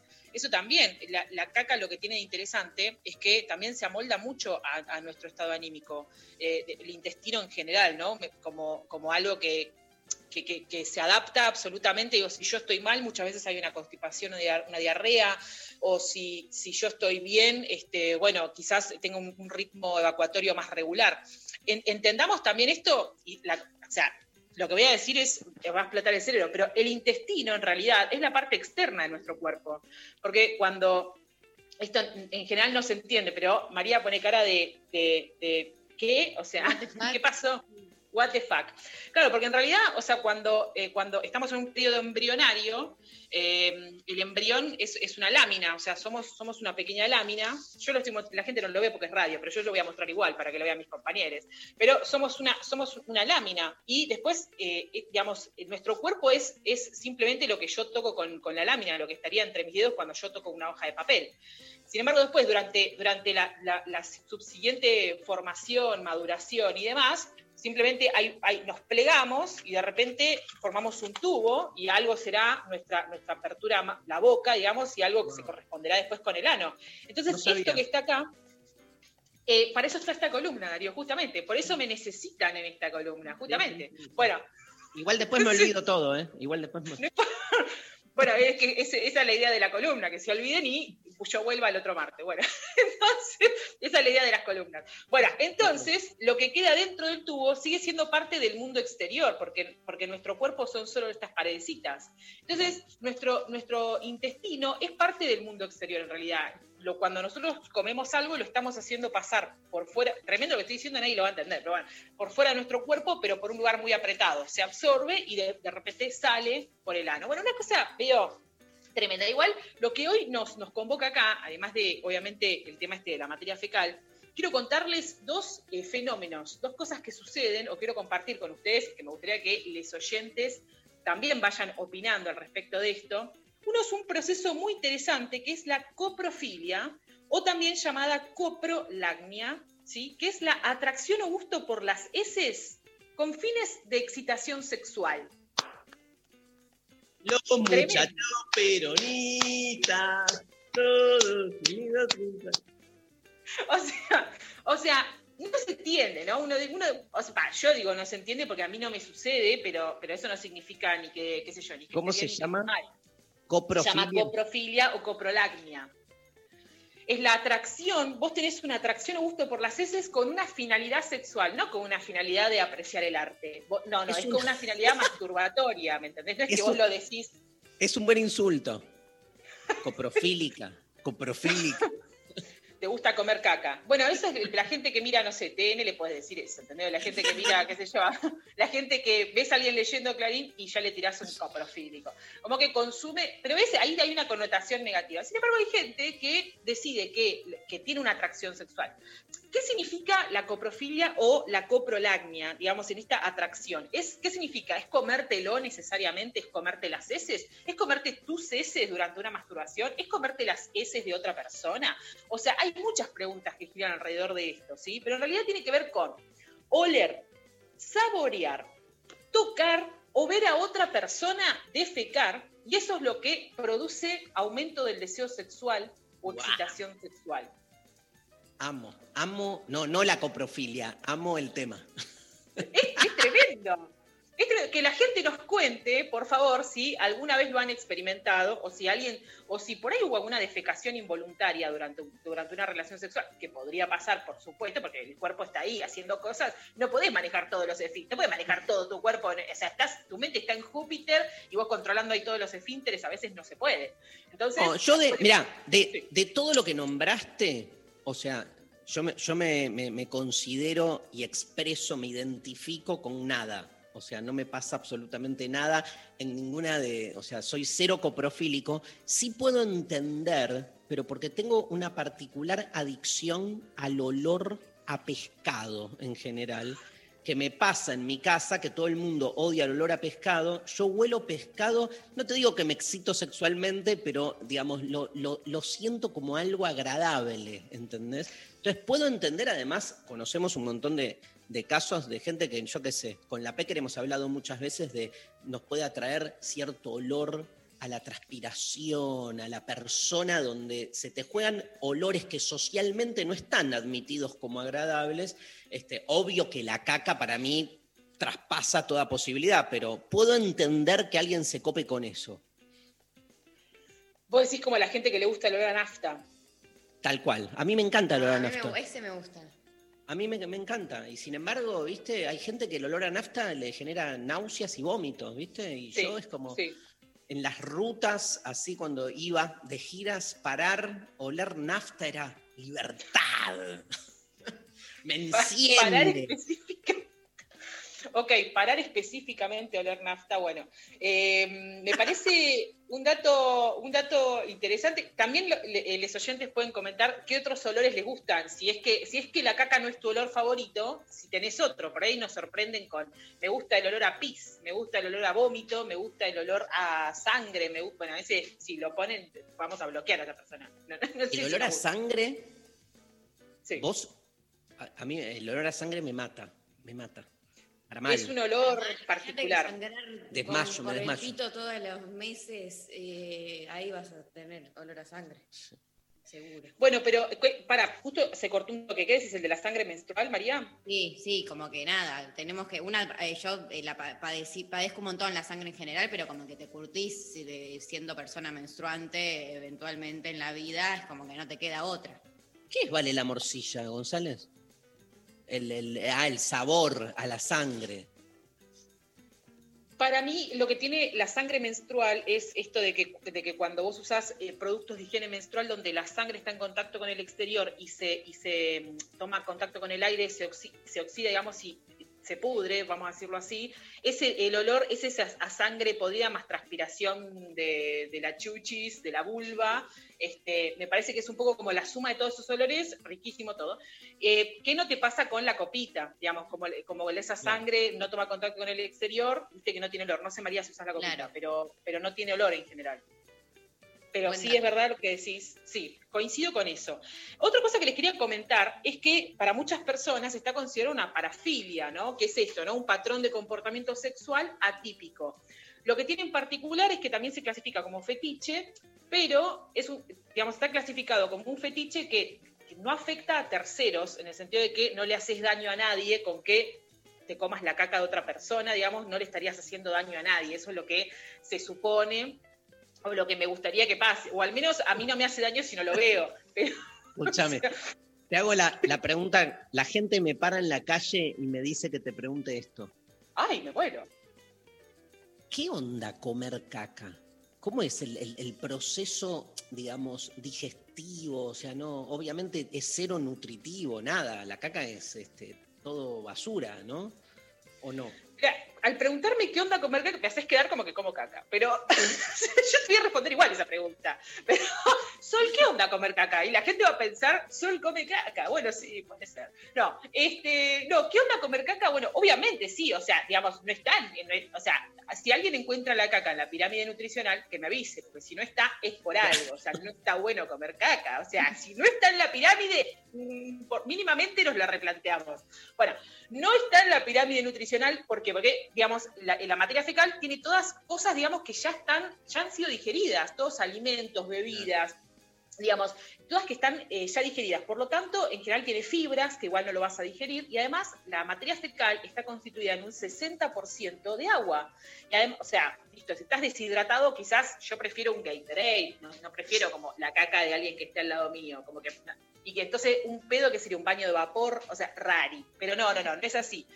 Y sin embargo, también el 40% restante está constituido por bacterias muertas, eh, o sea, cadáveres de bacterias, básicamente, también células muertas de, de- de ese, intestino, de ese intestino del que acaba de salir, digamos, desechos, también tiene eh, lípidos, tiene grasas.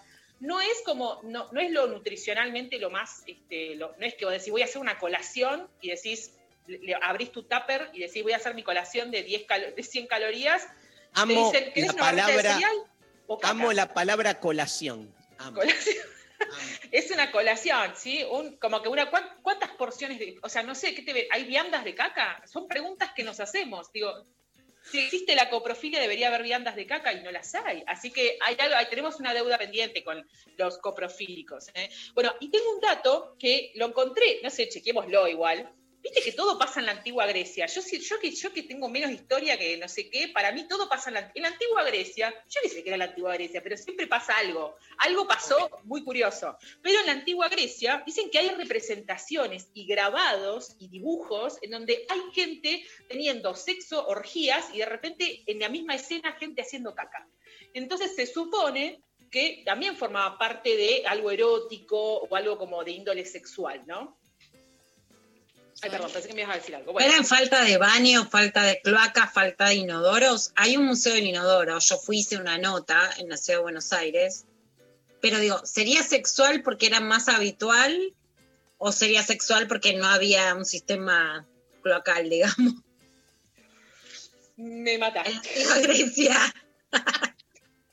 Es interesante, es interesante esta pregunta porque disrumpe todo. No, sí, es muy sí, complejo, es muy No lo sé. complejo. Es muy complejo. Es muy complejo, sí, sí, como que de repente se meten cosas de salud pública, pero no sé, la antigua Grecia habría que preguntarle, no sé, desconozco, pero No, pero seguramente sí es también. cierto, sí es cierto en algo que trae Luciana, digamos que obviamente cagamos por el ano y que hay, eh, el ano es, es uno de esos órganos eh, históricamente en nuestra cultura occidental como mínimo polémico, ¿no? Digo, este, donde se juegan muchas cosas, ¿no? O sea, eh, por el ano cagamos, pero también el ano como lo busca recuperar eh, mucho pensamiento contemporáneo es un lugar de, de placer, ¿no? Entonces, ahí hay una relación, porque también está esa relación, esa boludez, ¿viste? Que es que cuando estás muy muy constipado y de repente cagás y es como una sensación cuasi orgásmica también, ¿no? De repente, de repente nos vamos dando cuenta que Darío se acerca a la copro. De repente, de a muy Es a que la- poquito. una cosa es la sensación de placer por el ano y otra cosa es este ex- comer carne. claro, excitarte con comiendo mierda.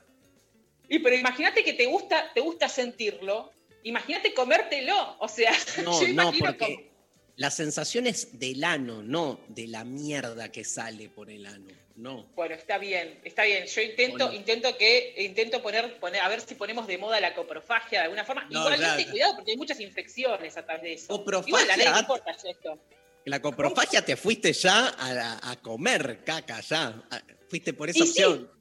Es que para mí, sí, y sí, para mí, o sea, de, de la excitación de, de- de- Claro. de decir, bueno, la hue- huelo la De hecho, en- hay prácticas sexuales, de hecho, en el porno, tengo este dato, se llama SCAT. Esto de, de- de la excitación eh, sexual, SCAT, S-C-A-T. Eh, se llama SCAT a esta situación donde, donde ver, ver la caca, tocar la caca del otro, este, olerla, incluso comerla, este, tiene como una finalidad de excitación, de aumentar el placer, de aumentar los casos de hepatitis, este, un montón de cosas este, muy, muy sexuales, ¿no? Me parece brillante. Sí, sí, alguien ha Soy- levantado la mano. Una- yo, Sí. eh, acá una pregunta, profe. Sí, Eh, no, siento que tenemos muy poca data en general de todo lo que es la caca, la- las personas, los, los comunes, viste, que estamos acá en nuestra casa con, con- viviendo el día a día. La gente. La gente. Eh, y mi pregunta es, ¿hay como una caca más ideal y otras cacas menos ideales en, en relación a lo que hablábamos antes de la diarrea, como caca mala? O ca- ¿Hay una caca buena ideal que deberíamos eh, prestarle atención? O, o, o cómo, o no hay clasificación de cacas y que te salga lo que te tenga que salir. El buen sorete, ¿qué es El el buen buen sorete. ¿Cómo tiene que ser? Bueno, sí, hay una, hay una escala que se llama escala de Bristol, si mal no recuerdo el nombre propio. Este, si alguien está ahí. Anda a chequearlo a-. No, estoy, ya estoy agarrando la computadora. Eh, creo que es la escala de Bristol. A ver, por favor, mis asistentes, si están ahí para, para, para chequear. La producción, si puede googlear. Me parece que la escala de Bristol era el apellido. Eh, hay una escala que son siete tipos, no importa igual el apellido, es una escala. Eh, hay una escala que son siete tipos, que van del 1 al 7. Uno son las, las materias fecales más sólidas, eh, que son las de las pelotitas. Las que, las que son tipo pelotitas, que salen como pelotitas, ¿no? Bueno, está el fragmentadas. se- ¿Cómo? Salen como fragmentadas, como de, ¿no? Salen Bolita, bolita, fragmentadas. bolita. Esa- son Esa balines. escala ¿viste? de Bristol, sol- yo lo googleé, como en la antigua Claro. Grecia, pero es Bristol como nuestra Bristol querida, de, con el lobo de mar, todo. Excelente, de ahí debe venir seguramente. Bueno, muy bien. Eh, entonces, bueno, el, el- el- el- el primero que está en la escala es tipo el que son tipo balines, que tipo te, te- es como que estás, estás, este, eh, estás, eh, estás en una Sí, situación de peligro. ahí lo y estamos haces- viendo. Estamos viendo, lo- lo- lo- la producción nos pasó, no sé si se ve, Sí. eh, nos pasó todas los- la- las imágenes. Bien, muy bien la producción. En su casa también, quiero que mientras escuchan esto, googleen y, y presten atención. Ese es el, el número uno. Y el número siete, o sea, pasa por un montón, por un intermedio, que no vamos a detallar ahora. Y en el último nivel, digamos, este, es como la materia fecal más blanda, este, no tan sólida, ¿no? En ese sentido. También, ojo, influye, no solo la consistencia es importante, sino también es importante la coloración. Hay materias fecales más blanquecinas, más oscuras, más negruzcas. Eh, bueno, hay un montón de... Claro, colores, acá, la escala de Bristol te ma- es una escala de normalidad. Te dice lo que es una defecación normal y, este, y- y en ambos extremos, la caca muy duro, la caca muy blanda, es visto como una anomalía, ¿no? Está bueno. la- me- me- Me- Está bueno acá eh, la, la que tenemos que nos dice como, lo, lo describe, ¿viste? Tipo, el tipo 4 dice como una salchicha serpiente lisa y blanda. Esa parece que es normal. Eh, y después... Poetas. Poetas. O sea, o sea, ¿qué? O sea, siento como que yo leo eso y digo, ¿quién lo escribió? Darío. O sea, lo- eh, lo- ¿qué- ¿quién escribió Más o semejante? Serpientes, o sea, es re sexual eso, dale. Una Sí. serpiente en el traje. Obvio, escúchame. Pará, te quiero, quiero hacerle una pregunta a la mesa. Eker, María Stanriver, este, te pregunto a vos, Sol, pero para que, digo, ¿por qué, sociológicamente hablando, por qué usamos tanto el lenguaje escatológico? Tipo, te fuiste a la mierda, me cagaste, ¿viste? Hay una presencia digo, hablemos sin saber, ¿no? Este, pero, eh, que, o- Panelismo. o- panelismo, pero eh, es cierto que, o sea, por algo hay un uso del lenguaje escatológico. Tenemos una relación ahí como, como conflictiva. Eso. creo que por la misma razón, a ver, es en la- lo que dice ya, estoy interpretando, ¿no? De la antigua Grecia, cuanto más se hacía caca en público, menos tabú había, pero también más enfermedades había, porque recordemos que transmiten enfermedades. Entonces, en la medida en que hay sanidad, que el baño da estatus, que lo haces en privado, por un lado se garantiza más la salud pública y por otro lado genera más tabú, todo lo que genera vergüenza, por supuesto también es tomado como algo despectivo. ¿Por qué genera vergüenza? Esa es la pregunta, tal vez. Gracias, Luciana. ¿Por qué genera vergüenza? Viste que te da vergüenza el, el olor a caca tuyo. O decir ¿no? que vas a hacer caca. Acá un oyente nos, nos escribe que cada vez que tiene que ir a hacer caca en la oficina dice que se va a la farmacia, ¿viste? Como que, que- que la camuflás. Como que salís del baño y todo el mundo te dice, ¡eh! ¿Qué, ca- qué te mandaste? ¿Qué garco te mandaste? eh? Como algo negativo. eh.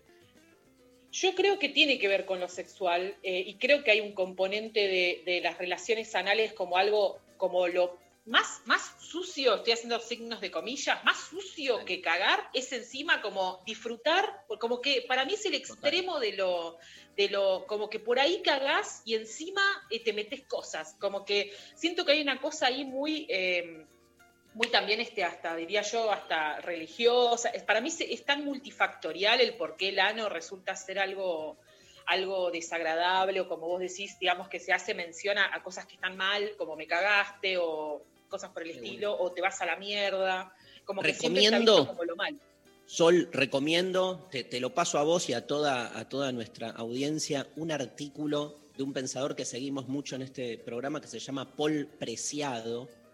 Y el artículo lo van a encontrar en redes, se llama Mear Cagar, donde hace un análisis desde la deconstrucción de género de los baños públicos y por qué en los baños públicos se da un poco todo esto que estamos hablando acá, muy ligado, obviamente, al- a, lo, a lo que es el tema sexual, que es un poco por donde lo estás llevando vos. Eh, pregunto, antes de avanzar a un, un temita más para cerrar, porque no, o sea, porque quiero decir algo más sobre la caca, pero antes, o sea, nadie, nadie, nadie confesó, ningún oyente confesó que le gusta ver caca o oler caca. Qué cagones que son, porque no se animan. Eh, cagones, cagones. Viste que también está eso, el cagón. ¿Qué? Porque cagás mucho, no te animás a hacer cosas. Todo lo contrario, si cagás mucho, sos una- para mí sos, sos un cagón, como que estás cagando todo el tiempo. Bueno, no sé, para analizar. Bueno, cuenten si les gusta hablar caca. Bueno, y para cerrar, solo vengo a, a- a contar otra cosa. Y no sé si sabían que existe el trasplante de caca, porque no todo es, no todo es, este, ay, hay un mensajito ahí. No to- polémico. No todo es, este, no todo es paja y masturbación, sucias, o sea, no todo es así, cochines, o sea, también hay trasplante de caca. Tremendo, no sé si sabían que existe, pero si ustedes Yo sienten que su vida no tiene sentido, pueden donar su caca y, y Yo sabía ayudar que a alguien. trasplantes de caca, lo vi en una serie.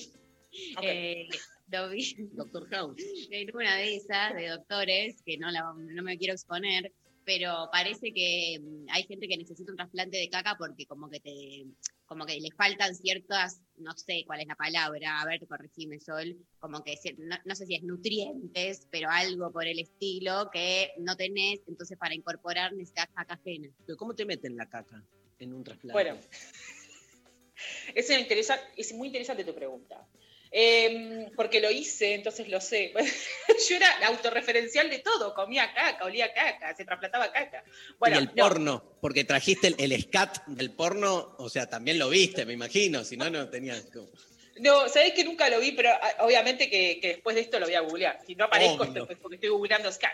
Bueno, ¿qué pasa? ¿Qué sucede? Sucede lo siguiente, dentro del, tubo digestivo hay una, bacteria, todo esto igual es experimental, ¿sí? Son, la técnica del trasplante de caca es experimental, todavía no, no, no es algo, digamos, tan oficial. Lo que sucede es que nuestro intestino, y esto también es como para analizar y ya vamos cerrando, todo el tiempo hay, hay una, flora, una flora bacteriana, digamos, o sea, hay un conjunto de bacterias, de microorganismos que conviven entre ellos. No son amigos, simplemente conviven ahí y se van como matando de alguna, manera entre ellos y tienen que ir sobreviviendo de esa manera como que mantienen como un equilibrio entre, entre, bacterias y demás. Hay una bacteria que se llama Clostridium difficile y se llama, se llama difficile porque el chiste que nos hacían en la facultad era que era muy difícil de erradicar, y, esa bacteria justamente está en nuestro interior, cuando esa bacteria supera en cantidad al, resto de las que hay, es como muy, muy, muy mala, digamos, y muy, muy... Eh, muy invasiva y genera muchas diarreas y hay, digamos, te puede hasta matar por una diarrea por deshidratación. O sea, bastante complicada. Entonces, muchos antibióticos no funcionan con esta bacteria. Entonces, ¿cuál es, ¿cuál es el plan o cuál es la idea? Es decir, bueno, démosle, rodeémosle de otras bacterias para que le vayan ganando, la vayan matando y de esa manera equilibre. Entonces, como tus bacterias están muertas, pobrecitas, la solución es que otra persona te done sus bacterias para que le hagan batalla a tu Clostridium, a tu bacteria mala, y de esa manera equilibren la cantidad y no te mueras por una deshidratación. Entonces, hay acto más noble que decirle a alguien, yo te voy a dar mi caca para que vos no mueras, entonces se, hace esa donación. ¿Cuáles son las vías de ingreso? Bueno, pueden ser eh, muy tristemente puede ser vía oral, pero vía oral con una sonda o en una capsulita, saborizadas. Espero que vengan saborizadas, no sé, frutilla, mentol, menta, algo, una, menta fuerte. Y después también este, puede ser eh, vía... Eh, ahí se quedaron congelados y María está así. Y también puede haber este, una, eh, ¿cómo se llama? Un, enema. O sea, que ingrese por, por otra vía. Esas son las vías, digamos, de ingreso. Pero no todo en la caca es malo. Cuando, cuando hacen connotaciones negativas con la caca, también hay gente que sobrevive gracias a la caca de otras personas. Una vez un médico me dijo, siempre es mejor este, en, las dolencias, ¿viste? Intestinales, siempre es mejor como ponerle ante las dos, los dos cuadros graves que son la constipación o la diarrea, como que la constipación siempre es peor. Me dijo algo así como, siempre es peor no largar, ¿viste? Obviamente la diarrea deshidrata todo, pero el, como que me, planteó el constipado como uno de una cosa grave, grave. Y la constipación son, son como porciones de materia fecal endurecidas ahí adentro, llenas de bacterias que se empiezan a acumular Em, y la constipación puede generar como disturbios también en la motilidad intestinal, digamos. Es muy probable que hay pacientes con mucha constipación que incluso necesitan tratamientos quirúrgicos. Hay que abrirlos para sacarles como sus bolos fecales. O también incluso muchas veces, me parece que a lo que se refiere es que eh, son las causas de la constipación en muchas veces, eh, o, yo que trabajé mucho tiempo con pacientes oncológicos, la constipación era uno de los síntomas de algún tumor en el, en el, en el, en el colon eh, o en el intestino delgado, digamos, y que, y que la materia fecal no sale, pero no porque esté trabada, sino porque hay un tumor que no la deja salir, y el síntoma era la constipación, ¿no? Personas que dicen hace muchos días no voy al baño, y es porque hay algo que está trabando. Creo que también por ahí se, se refería a eso. Gracias. Nos vamos pum para arriba. Nos vamos. No, pero ey, ey, ey, pero no, no, no, quedémonos con el trasplante, quedémonos, este, piensen si les gusta oler caca, piénsenlo, pregúntenselo, no hace falta que nos contesten. Y nos queda, nos, queda, la pregunta de por qué se le dice, por qué se le dice cagón al cagón. No, no, no me quedó claro eso, ¿eh? Pero lo dejamos, abierto. tal cual, para que lo pensemos, cada uno en nuestra casa. Pasó por lo intempestivo la grosa de Sol despeinada con su columnaza. Cuerpos vivos, hoy cuerpos cagados, ¿no? Vivos pero cagando.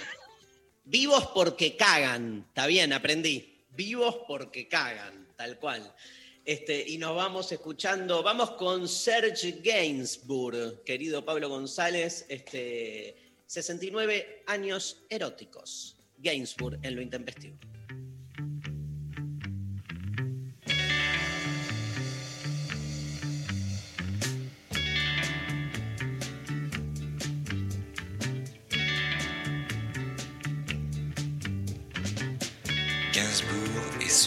Gainsborough ont pris le ferryboat. De leur lit, par le hublot, ils regardent la côte. Ils s'aiment et la traversée durera toute une année. Ils vaincront les maléfices jusqu'en soixante-dix. 69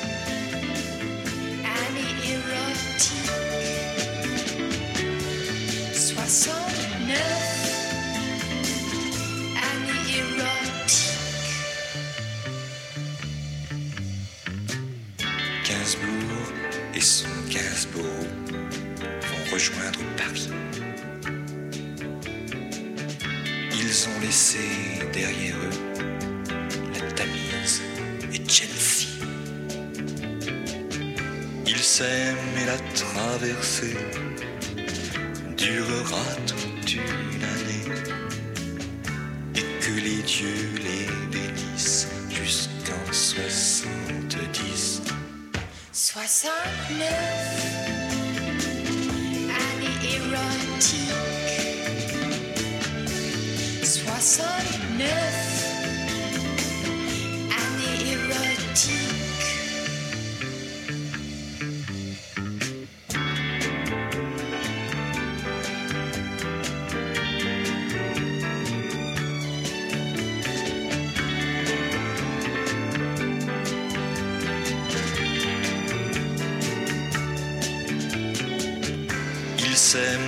la traversée durera toute une année. Il pardonnera ses caprices jusqu'en 70. 69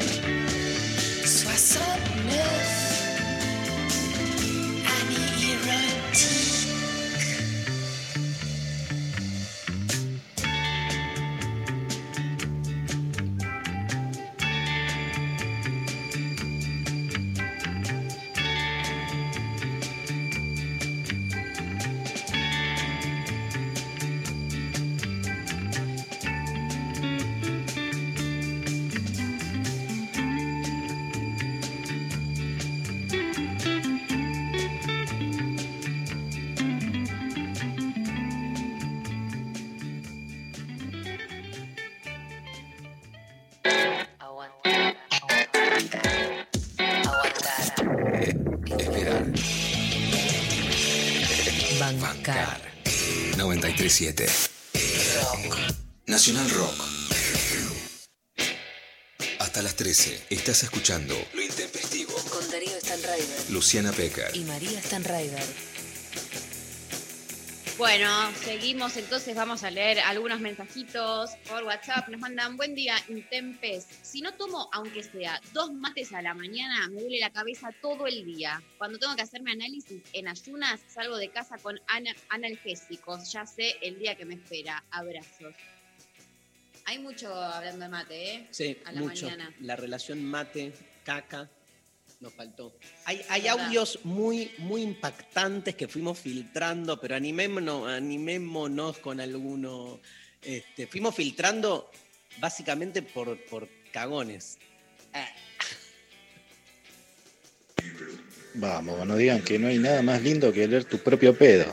Tu propio pedo es delicioso. No sé, a mí me encanta. No sean los, los reprimidos. El olor a tu propio pedo, hermoso. Tranqui, fue tranqui. Pero, Sí. sí, yo qué sé. ¿Hay peores, Pablo? No los pongas, ¿eh? Hay peores. ¿No? Qué horror. María. Igual estuvo bastante bien, dentro de todo. Eh, por Instagram nos mandan hemorroides internas. Básicamente es como que te viene por el ojete y soy hombre la puta madre. Nos dice acá eh, la persona. No entendí. ¿Hemorroides internas qué? No, que uno de sus El dolor. Ah, estábamos con. Me olvidé de la consigna. Yo que lo, que no entendí es por qué soy hombre, ahí el soy hombre. Y bueno, está- hay que deconstruir ahí. eh, La hemorroide. Sí. En su relación con el. Pero bueno, por supuesto, es, es una dolencia también vergonzosa porque está so- muy dolorosa, que impide mucho de la vida cotidiana y que está muy asociada a algo vergonzoso porque pasa en el culo. Tal cual. Eh, hola Intempes, un dolor superficial es el de los calzados, especialmente tacos. No sé por qué nos me hemos empecinado en usar calzado con el que no estamos cómodos y nos lastiman los pies. No lo veo ajeno a cómo andamos por la vida. Calzado en lo literal y metafórico. Saludos. Completamente. Estuve y terminé de corregir Putita Golosa que va a tener una reedición y hay toda una parte dedicada a ese tema, ¿no? Los médicos no recomiendan los tacos, pero no es a cómo andamos, sino cómo andamos las mujeres. En China se achican los pies encintándolos y el estileto más allá de que a la que quiera que lo use, por supuesto, porque después hacemos de la cultura, adoptamos lo que nos gusta y rechazamos lo que no nos gusta, pero que las mujeres caminemos trabadas, con más dificultad, en puntas de pie, que nos entre el zapatito de la princesa y a la que tiene pie grande no le entre, fue parte del adoctrinamiento de los cuerpos a la sumisión femenina, eso por supuesto. Nos mandan también por WhatsApp. Con respecto a anécdotas del cuerpo, siempre que estoy estresada o ansiosa por alguna situación o examen, me paso la noche yendo al baño a defecar y orinar. Es increíble, pero al día siguiente estoy espléndida, sin nervio alguno. Un detox, un detox. Me encanta, porque aparte hay mucho, yo he tenido esa situación previa a, una, a un examen o algo así muy importante que tenés que hacer, que dos segundos antes la panza se te prende fuego y te cagas encima y es como muy, pero es como muy puntual, muy puntual, como que está por pasar algo muy, muy importante o como que te estresa mucho y, tres segundos antes te cagas encima. Creo que le pasa, o soy yo. Sí, no, no, eh, me obvio. miren así. Bueno, por Instagram eh, eh, nos dicen, la cabeza me duele si no tomo mate. Al primer mate se me pasa. Sí, Mira. soy entrerriana, nos dice. Divino. Hay, hay una relación con la comida, con, con ciertas prácticas. Yo dejé el azúcar hace unos días y siento siento que me falta algo, boludo. Siento, me siento y nada. Cuando dejas el azúcar y las harinas, digamos, o hay algunas dietas o querés empezar una vida sana, o hay algunas dietas, pero en las que la dejas completamente y se produce un proceso orgánico que es muy fuerte y que los tres primeros días te sentís muy mal. Son 72 horas en las que te duele mucho la cabeza, porque es que generan adicción y que el cuerpo lo rechaza. Genera algunos más fuertes, más. Yo que me encantan las azúcares y las harinas, me duele muchísimo la cabeza cuando hago alguna dieta estricta y, y las dejo y después se pasa. Me encanta, me encanta todo, todo este tema. Eh, por Instagram nos dice, este año comencé a sentir dolor de rodillas. Tremendo vivir con dolor. Vamos, el cannabis me ayudó mucho. Bueno, el cannabis. Hay mucho... Sí, la las gotitas de cannabis El son. aceite, sí. El aceite resuelven todo. Todo. Se te rompió el calefón, le pones hace unas gotitas, se te resuelve. ¿No? No sé, no hay calefón en esta casa. Bueno, Termotanque. Dios mío. Eh, ¿Hay ah, más, ¿hay más audios? Hola, No. Intempes, buen día. Tengo dos relatos de dolores. Uno que sufro mucho y es crónico, es un dolor en el dedo meñique de la mano izquierda que me duele casi constantemente. Incluso hay veces que no me deja dormir. Y el otro es eh, los dolores de síndrome premenstrual, que básicamente lo sufro desde que tengo 15 años. Y nada, es, un, es muy molesto. Un saludo. La gente me para en la calle y me dice que le pregunte al oyente, ¿no te fuiste a ver el dedo, el dedo meñique? Porque por ahí tenés una fisura, algo. Viste que uno es como que le da paja ir al Sí, médico, sí. que decís, se me va a pasar. Yo tengo, y, y me empatizo con la oyente, tengo la mano, ¿te acuerdas cuando me caí hace como un mes? Sí, Que me hice bosta, otra metáfora, me hice bosta. bosta. Este, pero ahí viendo la escala de, ¿cómo se llamaba? De Bristol, Bristol. eh, la- hay una caca bosta, Sí. que es- yo quedé así, medio todo como el dibujito. Eh, y me quedó como un dolor en la mano y no se me fue. Y sos ese boludo que no se va a ver y va a pasar eh, toda la vida con dolor en la mano. Gracias, María. De nada, acá nos manda un oyente, dice, creo que se le dice cagón porque en una situación extrema, como el temor, se te puede aflojar eh, el esfínter, literalmente cagarte. Sí, es eso, ¿no, Lula? Sí. Sí, Va por sí, ahí. porque además hay muchas escenas como de, ¿no? de, de tortura, de machos, etcétera. Entonces no es de machos cagarte cuando están en una situación de enfrentamiento. Tal cual. Gracias al oyente. Bueno, hay Ganadores. ¡Hay ganadores! cinco. ¡Nos vamos! Ganadores por Instagram, Ambes, eh, nos, Bel que nos mandó migrañas cuando estoy en situaciones que me superan, el dolor es tan fuerte que vomito. Y eh, otro oyente que nos mandó, cuando bailo mucho me duelen los juanetes, el dolor es por usar zapas de punta, me arrepiento tanto. Y una carita sufriente. Bueno, la producción se contacta con Ambes eh, para coordinar entonces la entrega de los accesos para la clase de hoy de Nietzsche a las 20 horas a través del CONEX. Sí, señor, señora, me voy a preparar la clase. Este, nada, la di dos millones de veces, pero tengo que volver a prepararla, pues Nietzsche es un pensador póstumo, o sea, este, siempre te abre cosas nuevas. Nos vemos a la noche. Nos vemos mañana, Lula. Nos vemos mañana. Chao, María. Chau, chau, Lula. Lali Rombolá, un abrazo. Sofi Cornell, Pablo González, nos vamos escuchando Lara Pedrosa, acariciando el cielo. ¿Quién operó hoy técnicamente? Nazarena Taliche, le mandamos un gran abrazo y nos vemos mañana. Esto es Lo Intempestivo en la Nacional Rock.